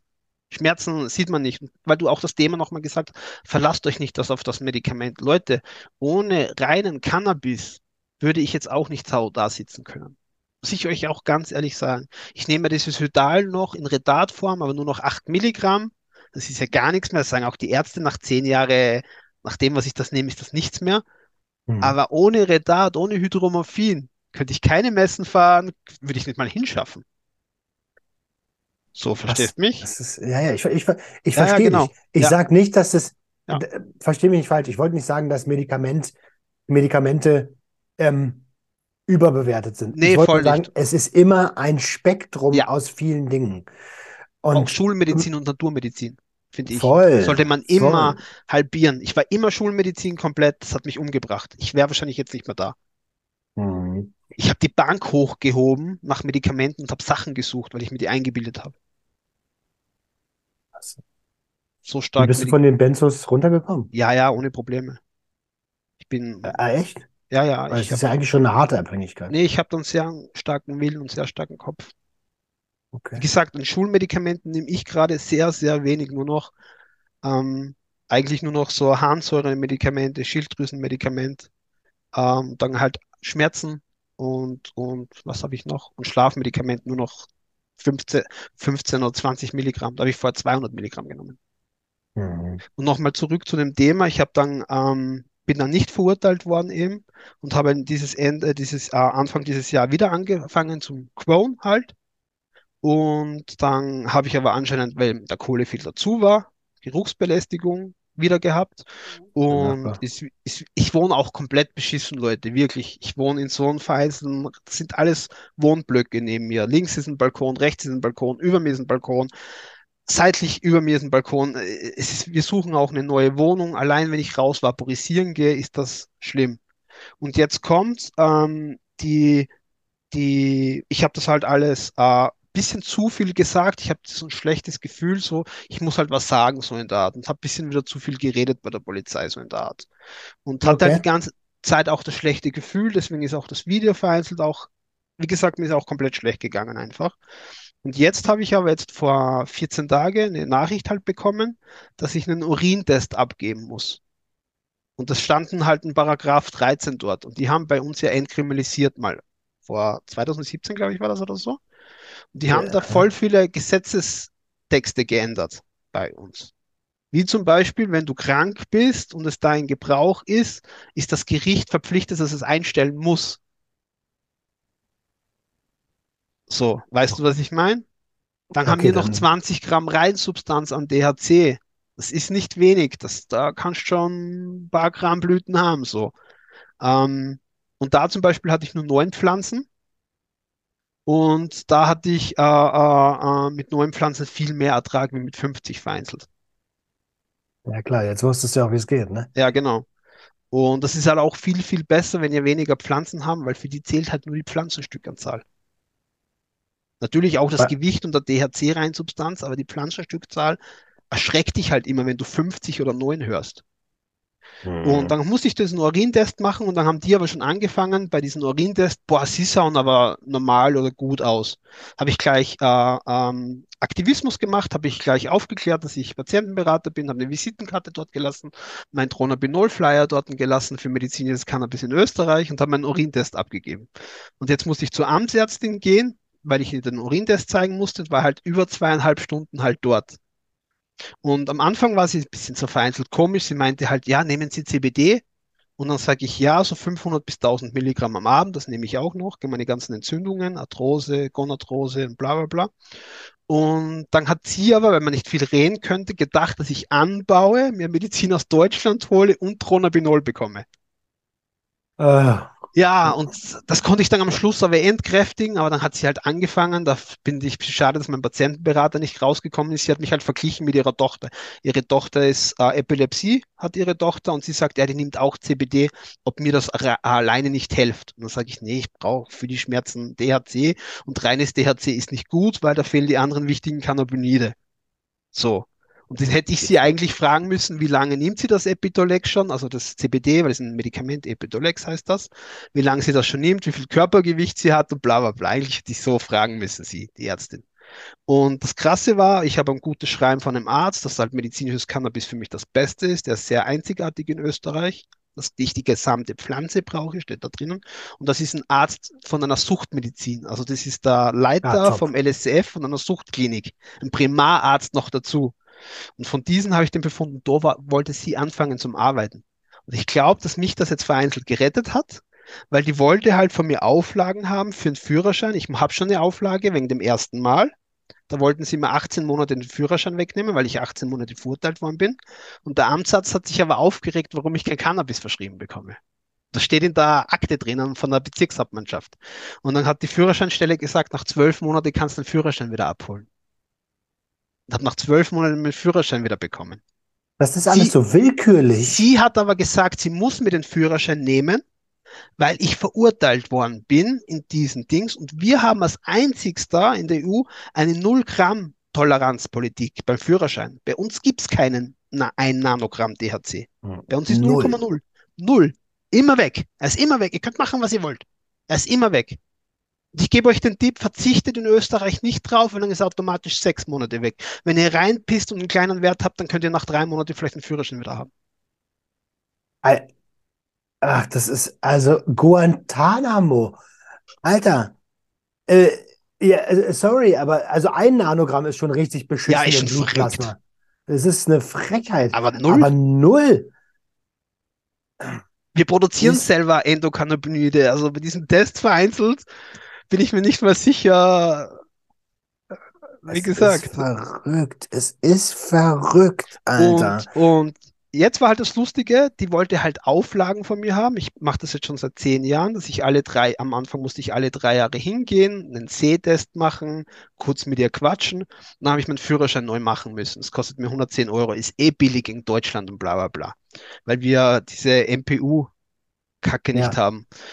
Ja, Und, das, und endlich mal was Gutes in Österreich. ja, ja, voll, ja, voll. Und dann sagt die Ärztin, sie will halt von meiner Psychologin was haben, dass ich halt Dronabinol zwei Stunden bevor ich Auto fahre nicht nehme oder bevor ich Auto fahre kein Dronabinol nehme. Sie haben aber solche Befunde schon gehabt. Aber eher so, dass ich halt Dronabinol nehmen muss für meine Spastik und gegen meine Schmerzen, sonst bin ich nicht verkehrstauglich. Was vereinzelt auch bei mir ist und ich fahre nur kurze Strecken. Weißt du, was ich meine? Und jetzt habe ich gestern einen Anruf bekommen, direkt von der Bezirkshauptmannschaft. Ich muss nichts bringen. 2027 ist nächste Führerscheinkontrolle. Also das ist auch sehr einzigartig in Österreich. Ich darf meinen Führerschein behalten. Jetzt müsst ihr vorstellen, ich bin dreimal erwischt worden. Mit keiner kleinen Menge und darf aber meinen Führerschein komplett behalten. Das ist mal ein kleiner Erfolg. Und anscheinend machen sie äh, äh, ähm, Therapie statt Strafe, heißt das. Mhm, Ich muss jetzt äh, ein Jahr, also äh, sechs Monate, muss ich jetzt mit BAS, das ist eine Beratungssuchtstelle. Da hatte ich schon einen Berater, in was top ist und muss da halt jedes Monat eine Stunde halt mit dem quatschen. Aber also das ist doch schon wieder so, so dumm auch, ne? Ja. Zu sagen, der Therapie statt Strafe, Alter, ich bin Patient, ich brauche Ja. keine Therapie. Ja. Aber es geht nicht anders kein- in Österreich. Ja, es ist also wirklich. Das Einzige, was gehen würde, Notstand, auf Notstand zu plädoyieren, kostet mir aber 13.000 Euro. 10.000 Ja, Euro. dann, dann geh da hin einmal im Monat. Smalltalk. So, aber so, also, also, aber das sind doch Kosten für den Staat, die vermeidbar sind, weil es auch einfach nicht das richtige, das. das richtige Mittel ist. Also wenn ich, wie kann ich denn einen Patienten in eine Suchttherapie schicken? Wie, also so blöd kannst du gar nicht sein. Wie, was soll denn das? Ich finde es ja wieder amüsant, auch wieder vereinzelt. Natürlich ist das alles dumm, aber ich finde es wieder amüsant, den dann wieder aufzuklären zu dürfen. Weil, wie gesagt, Mhm. ich war schon mal einmal dort, aber der hat gewechselt nach Hartberg. Der ist nicht mehr zuständig, aber ich werde versuchen, dass ich zu dem kann, weil der war immer super zu mir. Der hat mich immer verstanden und hat immer am Schluss gesagt, boah, David, du hast aber ein abenteuerliches Leben. Sieh das einmal von der Seite, wie abenteuerlich dein Leben ist. Das hat mir immer gut getan, weil mit den anderen Leuten, was ich immer gesprochen habe, die waren immer eine Stunde hingehen, reden und weg. So, und die haben mir keine Tipps gegeben und der hat mir immer Tipps gegeben. Also so ein Perspektivwechsel ist natürlich immer, Ja, immer voll. was Gutes, ne? Ähm, du hast anfangs der Episode gesagt, dass du ähm, nur noch vaporisierst und dabst. Genau. Ähm, aber auch, dass du Asthmatiker bist. Äh, ist das nicht kontraproduktiv oder wie, Nö, verträgt sich das Dabben nee, es ist sogar Asthma? besser, weil es die Lungenbläschen, es löst, es, es öffnet die Lungenbläschen plus der Schleim löst sich viel, viel besser. Also ich muss sagen, ich habe manchmal bessere Schleimlösung, äh, Wirkung beim Vaporisieren als wie mit dem Inhala Inhalator. Ich habe zwei Inhalatoren, äh, Mhm. Symbicort und Berodual, sogar Mhm. überall beide sogar Antibiotikum, glaube ich, drinnen, aber ist nicht so gut wie wenn ich was vaporisiere. Beim Dabbing ist es immer auf dem Hotspot. Leute, wir haben alle einen Hotspot, das wissen die meisten gar nicht. Ihr habt beim Dabben eine andere Temperatur wie beim, beim Bong-Rauchen, Joint-Rauchen, Vaporisieren, weil beim Bong seid ihr ja immer über 300, 400 Grad, 500 Grad, glaube ich, habt ihr da. Ja, weil Glut, ne? Ist Ja, klar. genau. Und bei der Evaporation beim Dabbing habt ihr also zwischen 180, äh, 350, wenn du Dabbing mit reinnimmst. Und da müsst ihr immer euren Hotspot finden. Das heißt, eure Lunge hat immer andere Temperaturen. Wenn ich jetzt da auf 310 dabbe, muss das nicht sein, dass ihr auf 310 dabbt, sondern eher auf 270, 250. Da müsstet ihr euch wirklich langsam rantesten beim Dabben, dass ihr wirklich nicht jedes Mal euer, euer Leib raushustet, sage ich mal. Danach. Weil Das da ist es sprichst du an, nämlich. Genau das meine ich nämlich. Also auf jeder Veranstaltung, auf der ich bin, wo gedabbt wird, sehe ich die Leute abhusten, Ja. teilweise fünf bis zehn Minuten lang. Manche kriegen Ja. sich gar nicht wieder ein. Wo, und da denke ich mir, also ich habe ich hab auch ein bisschen Extrakt ähm, äh, in der Nähe, nicht Ja. bei mir zu Hause. Ähm, aber da denke ich mir immer so, muss das so? Also, äh, das, das, das Nee, sieht halt nicht. gar nicht nach, nach dem aus, was es sein soll, nämlich nach Medizinieren oder auch, also 80, äh, so Extrakt hat ja, ist ja sehr hoch ja, äh, potent. Muss ich mir 80, 90 Prozent THC, also welchen Zweck hat das? Das sind so Fragen, die ich mich ja. als Podcaster, der aufklären will, frage, Mhm. weißt du?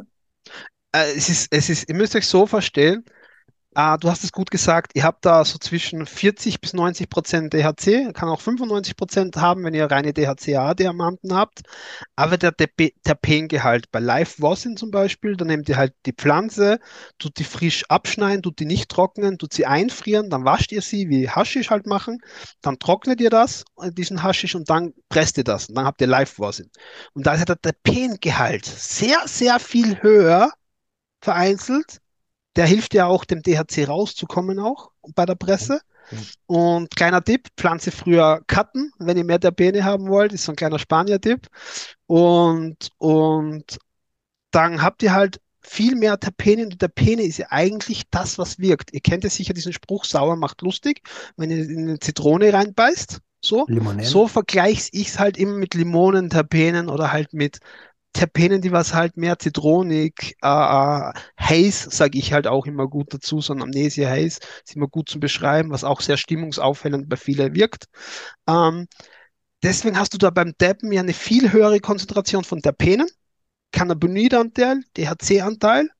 Das ist ja wieder eine komplett andere, wie soll ich sagen, Baustelle, ja. Ja, genau, wie bei der Blüte. Ihr habt bei der Blüte viel Teer, Chlorophylle, Pflanzenanteile, was noch immer, was ihr da verbrennt. Deswegen ist eigentlich Dabbing, wenn ihr über diesen Hotspot nicht geht, die gesündere Alternative und die reinste Alternative eigentlich sogar. Also mit Vaporisieren auf jeden Fall. Ja, also das ist eine Sache, die, die sage ich ja auch schon seit, seit ich in diesem Podcast erkannte oder seit ich von dieser, ich bin ja, ich bin ja, ich bin, habe ja durch eine Therapie angefangen, ne? Mhm. Und habe dann am Anfang diesen Abstinenzfilm gefahren, aber gemerkt, hey, Moment mal, wir leben in einer Konsumgesellschaft, Ja. Abstinenz macht überhaupt gar keinen Sinn, so. Ähm, da muss man lieber eine Kompetenz entwickeln. Und deswegen frage ich Ja. Fragen auch manchmal absichtlich dumm, auch weil, oh, oh, weil ich auch selber einfach manchmal nicht Bescheid weiß. Ja. Ähm, oh, aber ich will es halt lernen. Und ich finde, wir sollten das auch alle lernen, ähm, weil sonst ist klar, dass Missbrauch vorprogrammiert ist. Genau. Ähm, und du hast es gut beschrieben mit den, mit den, mit den Terpenen, weil der CBD-THC-Anhalt ist, äh, Gehalt ist natürlich nicht alles. Überhaupt nicht. Im Ja. Gegenteil, die. Terpene sind extrem wichtig. Terpenprofile bekommen immer mehr ähm, Aufmerksamkeit, zum Glück. Ja. Und auch die Wichtigkeit wird immer mehr verstanden. Also Garlic zum Beispiel oder GMO, was halt nach Knoblauch schmeckt, ist für mich einer der ungenießbaren Extrakte, was ich halt deppen tue, aber meine Schmerzen sind danach buff weg. Geraniol So. ist das, ne? Geraniol, ne? Ich glaube, ich glaube, ja, ich bin mir jetzt gar nicht sicher, welches Terpen, wie es heißt, genau. Aber auf jeden Fall Ah. Knoblauchterpene sind es. Und mein Ja. Arzt hat sich, ich habe zum Beispiel von meinem Arzt habe ich auch die Erlaubnis, dass ich pressen darf und alles. Und der, wie du jetzt sagst, der informiert sich auch, wie machst du das, mit welcher Temperatur, mit wie viel Druck, was hast du jetzt wieder gepresst, zeigen wir mal das Ergebnis. So, das ist auch sehr, sehr lustig. Und bei mir wirkt witzigerweise Stabben, weil viele sagen, sie pushen ihre Toleranz hoch. Das Mhm. habe ich gar nicht bei mir Mhm. sondern im Gegenteil, ich merke halt, manche Konzentrate wirken schlechter, manche wirken besser auf meinen Krankheitsverlauf, wie auf Schmerzen. Aber Schmerzen habt ihr halt immer voll schnell ähm, eine positive Wirkung, wenn was wirkt. Dann nehmt ihr das komplett anders wahr, wenn ihr jetzt auf dieses Kopf-High oder auf irgend anderes, auf irgendwas anderes wartet. So. Wenn ihr aber Schmerzen habt und die sofort weg sind und ihr euch leichter bewegen könnt, dann ist das sofort. Ich hatte Ja. sechs Monate das gleichbleibende Konzentrat, hatte zwar drei verschiedene, äh, habe jetzt leider nichts mehr davon, aber das hat mich sechs Monate gleichbleibende medizinische Wirkung. Was hältst du von oralem Konsum? Super, das ist, kommen wir wieder zur Redat-Medikamentation. Eigentlich sollten wir alle Cannabis-Patienten, deswegen verstehe ich Deutschland nicht. Mein ähm, Cannabis-Arzt hatte auf der Homepage sogar dazu geschrieben, dass sie das nicht gegenseitig verschreiben wollen, bis ich mit ihm gesprochen habe. Er hat das, zi- äh, am nächsten Tag war das komplett gelöscht und es stand ein anderer Text dort. Ja, Warum? Wenn ihr oral was nehmt, hat das eine Redat-Wirkung. Heißt, das wirkt innerhalb einer Stunde, zwei Stunden, aber bis zu vier bis sechs Stunden. Im Schlafen, genau, beim Schlafen braucht ihr das als Schmerzpatient, sage ich mal. Zum Beispiel. Oder wenn ihr jetzt Schmerzattacken habt, dann nehmt was Orales und was Schnellwirkendes, Blüte, Vaporisieren, Rauchen. Dann habt ihr doch beides. Die Schmerzärzte sagen sogar, euer Schmerzlevel soll immer gleich bleiben. Wenn ihr Spitzen habt, was hoch oder runter geht, dann merkt sich das Schmerzgedächtnis so und habt dafür mehr Schmerzen. Deswegen verstehe ich die Logik von den deutschen Medizinern nicht, dass sie sagen, nee, wir verschreiben nur Blüten oder nur oral. Ja, äh, ja, genau. Ne, ne, ein Mix, ein guter Mix ist wichtig. Ja. Und ich kann es dir als ADHSler sagen. Also, ich bin sogar für äh, äh, abends oraler Konsum ist für mich perfekt, weil ich, ich brauche diesen Peak nicht. Ich will gar nicht diesen, diesen, dieses Kopfhigh oder dieses in die Couch gedrückte. Ich will einfach nur, dass meine Gedanken nicht mehr Achterbahn fahren. Ja, genau. Und ähm, da, da habe ich persönlich, und das ist keine Anweisung, bitte immer alle da draußen, ne, wir machen hier gerade einen, einen Podcast und versuchen aufzuklären. Es ist keine Handlungsanweisung. Ich persönlich habe eine sehr gute Erfahrung gemacht mit ähm, am Morgen ähm, Medikinet und am Abend ähm, oraler Konsum von äh, Cannabinoiden. Mhm. Und das funktioniert für mich persönlich wunderbar, um arbeitsfähig zu sein, um konzentriert arbeiten zu können. Weil ich bin so ein Typ, ich kann, also ich mache mal kurz einen Schwenk, damit du Ja. mal siehst, was bei mir auf dem Schreibtisch so los ist. Ja, ne? ja, ja, ja, Digga, verstehe. mich ADHS Live. Ja, ja. Mhm. Ähm,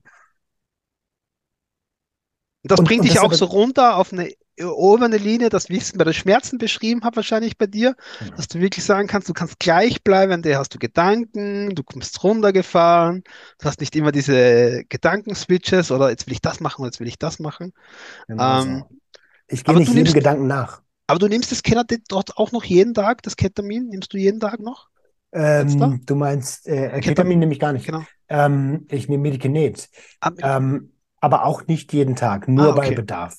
Ah, okay. Nur bei Bedarf und dann tatsächlich ähm, mittlerweile äh, lieber Elvanse, auch gar nicht hochdosiert. Ich habe, ich glaube, 30 Milligramm oder so. Das ist nicht viel. Mhm. Das kriegen in Deutschland teilweise Kinder verschrieben, ja, die mit krass, ADHS krass, sind. So.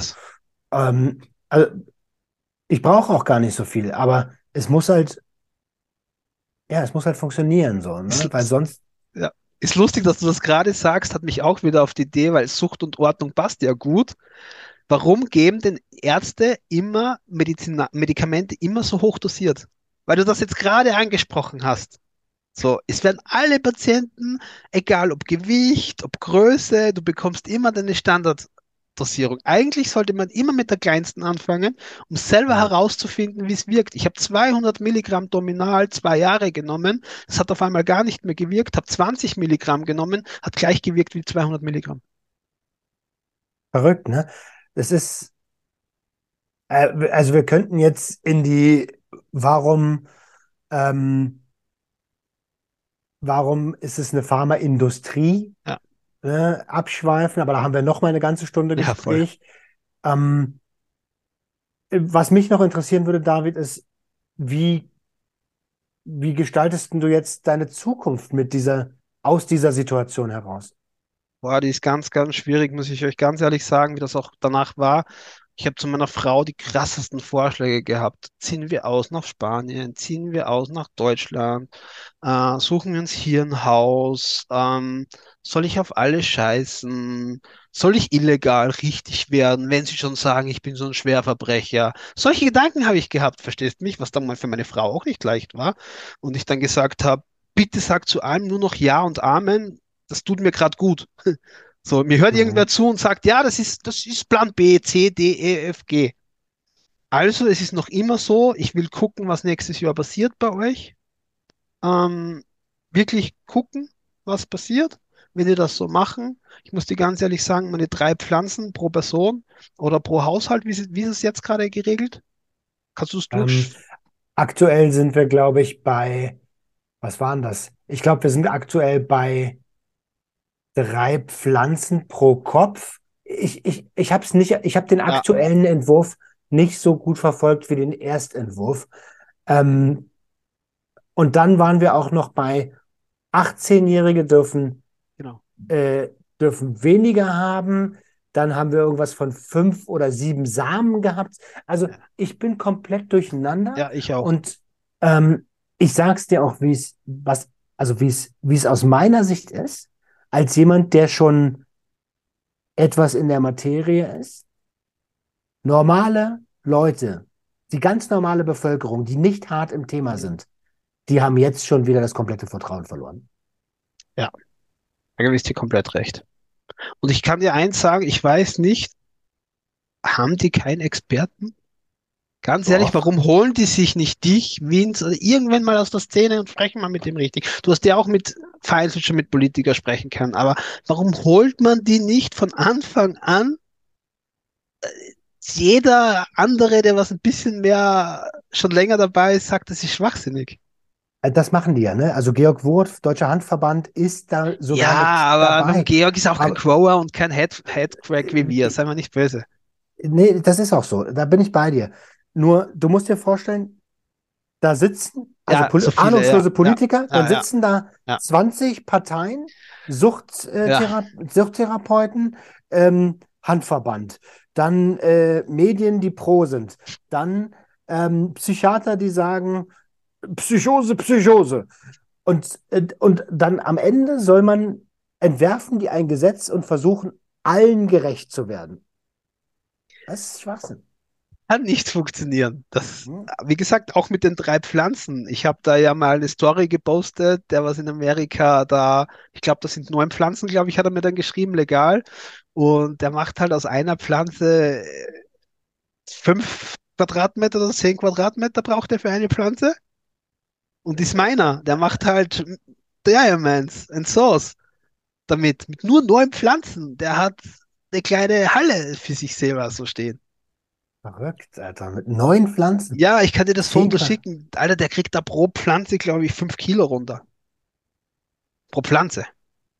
Und ja, es macht also sowas von keinen Sinn. Und jetzt Das, stell dir mal vor, also zwischenzeitlich hieß es ja eine Pflanze? Nee, ja, eine Ernte, eine stimmt, Ernte ja. Pro- pro Jahr hieß es. Äh, also wenn wir alle jetzt schon komplett durcheinander sind, was soll denn der Endverbraucher, der in Anführungsstriche no, nicht, dass wir nicht normal sind, aber Ja. der, der, der Normal, Otto Normalbürger, der jetzt mitbekommt, Cannabis soll legal werden. Der kriegt je alle zwei Monate eine neue Information und am Ende sagt er, gehe ich halt wieder in Girlie. Ja, und das dann auch nur über die Medien gestreut. Nicht mal selber recherchiert, sondern wirklich nur über die Medien. Genau. So tough, exklusiv, bla bla bla, wenn da wieder eine Meldung Mhm. kommt. Und wie du sagst, ich selber, muss ich ganz ehrlich sagen, ich habe noch nicht die Kraft gehabt, die 30 Seiten oder mehr sind sogar, durchzulesen. So, das, du kannst dir nicht alle zwei Monate 30 Seiten durchlesen, seid mir nicht böse. Aber Okay, genau, ah- wie du, aber wie du sagst, ich will mal gucken, was jetzt in Deutschland einfach passiert. Ganz ehrlich sage ich euch, am liebsten würde ich in Österreich mehr Aktivismus betreiben. Ich bin jetzt auch gerade dran. Meldet euch gerne bei mir. Ich möchte wirklich ein bisschen mehr machen. Ihr habt ja gerade so coole Events gemacht mit Schifffahrten, mit Barbecue und Grill und Chill. Man kann das ja alles in Österreich auch machen. Ich kenne, ich habe Kontakte, wo man das machen kann. Verstehst mich? So, Mhm. ich will mehr Aktivismus. Ich will auch einen eigenen Verein gründen für Österreich. Da bin ich mir aber noch nicht sicher, den ganzen Namen. Ich werde aber wahrscheinlich Europäischer Cannabisverbund wieder heißen. Ich werde wahrscheinlich mehr Europa gehen, eben wegen diesen dummen Gesetzen. So, ich will nicht nur auf Österreich, weil die Österreicher müssen gerade nach Deutschland. Ich möchte nicht wissen, wie viele Deutsch, äh, österreichische Patienten ihr in Deutschland habt. Ich kenne allein 10, 20 Leute davon. Also da habt ihr genug. Ja, es ist, sehr löblich. Ohne Scheiß. Ich finde es super, dass du das angehen möchtest, weil alles, was ich heute erfahren habe zur Lage bei dir im Land, ist, also, da wird, weiß ich nicht, da würden die hier sehr laut schreien. Weißt, ich will auch, ich will auch den Deutschen jetzt nicht gemein sein oder sowas, aber bitte schätzt das, was ihr habt. Wir sind ein scheiß Gewohnheitstier, wir Menschen. Mhm. Wärt ihr in Österreich und würdet das so beobachten wie wir, da würdet ihr verrückt werden. So, es ist wirklich Katastrophe in Österreich, was da bei diesem Gesetz passiert. Und auch wenn ich jedes Mal höre, ja, wenn die legalisieren, werden wir auch legalisieren. Leute, wisst ihr, seit wann es Medizinalcannabis in Deutschland gibt? 17. Also offiziell. Es gab vorher Ja, Sondergenehmigungen 15 von, Jahre kannst du sagen, circa. genau. Wenn es nicht sogar länger schon gibt. Und seit 2017 offiziell. Aber Ja, insgesamt 15 Jahre. mit 15? Sondergenehmigung und Ja, sowas. genau. Was hat denn Österreich geschafft in der Zeit? Gar nichts. Und deswegen sage ich ja, ich möchte mehr Aktivismus betreiben, ich möchte mehr Events machen in Österreich. Und wenn das halt wirklich nicht klappt, dann muss ich halt gucken, ob nicht woanders unsere Zukunft besser ist. Weil allein ich will diesen Stress meiner Familie nicht geben, wenn jedes Mal die Polizei hier ist. Äh, meine Ja. Mutter war Co. Wir waren danach auch in der Zeitung. Ich bin bei der kleinen Zeitung jetzt schon zwei, dreimal gewesen. Ich habe da auch Backup. Wenn bei mir was ist, kann ich da sofort anrufen. Also ich gebe auch de- den Tipp, auch in Deutschland, bitte geht mehr in die Öffentlichkeit. Macht es mehr medial. Auch beim Führerschein, wenn ihr da erwischt werdet. Und beim 3 Nanogramm oder 2 Nanogramm. Bitte geht mehr in die Öffentlichkeit. Ihr wisst gar nicht, wie viel Druck ihr ausüben könnt, wenn ihr in die Öffentlichkeit geht. Das ist wirklich, ähm, die haben vereinzelt Angst gehabt bei mir. Das ist ein sehr guter Tipp. Das ist ein sehr, sehr, sehr, sehr guter Tipp. Ähm, David, mein Lieber, ähm, ich glaube, wir haben eine, eine umfangreiche Ja, Episode. Sorry, dass ich so viel gesprungen bin. nee, war Ähm, perfekt. äh, ich wünsche dir für die Zukunft nur das Beste. Ähm, sehen wir uns in Düsseldorf? Bist Ich bin in es gerade am Versuchen. Ich kann es nicht ganz versprechen, ich bin es aber am Versuchen. Cultiva werden wir uns nicht sehen, oder? Ähm, nein, ich bin Ja, diese, also aktuell geplant ist Hanfparade nächstes ja, Wochenende, da spreche ich. Und ähm, dann die Cannafair. Und jetzt muss ich an der Stelle nochmal ganz kurz aufstehen, denn wir haben extra für die Cannafair dieses T-Shirt cool, entworfen. cool. Und es passt auch super zur heutigen Episode. Never give up, Ja, Dope. Und ähm, ja, also Cannabis hat so viel Potenzial. ja, Lass uns das nicht aufgeben, nur weil es Leute gibt, die die nicht verstehen. ja. Ja, Cultiva Hanfexpo bin ich noch auch und Düsseldorf versuche ich auf jeden Fall. Und vielen, vielen Dank für das nette Gespräch, hat mich sehr gefreut. Und wie du gerade gesagt hast, Leute, gebt nicht auf. Wir, wir kämpfen. Toll. Vielen, vielen lieben Dank. Ey, fühl dich Danke, gedrückt, danke, äh, fühl dich dich auch. Danke, danke. Ihr Lieben, das war's von uns. Wir hören uns nächste Woche, wenn es wieder heißt, herzlich willkommen zu einer neuen Episode Sucht mit Ordnung. Haut rein. Ciao. Sucht und Ordnung, ein bisschen Sucht ist doch in Ordnung. Es herrscht Sucht und Ordnung, ein bisschen Sucht ist doch in Ordnung.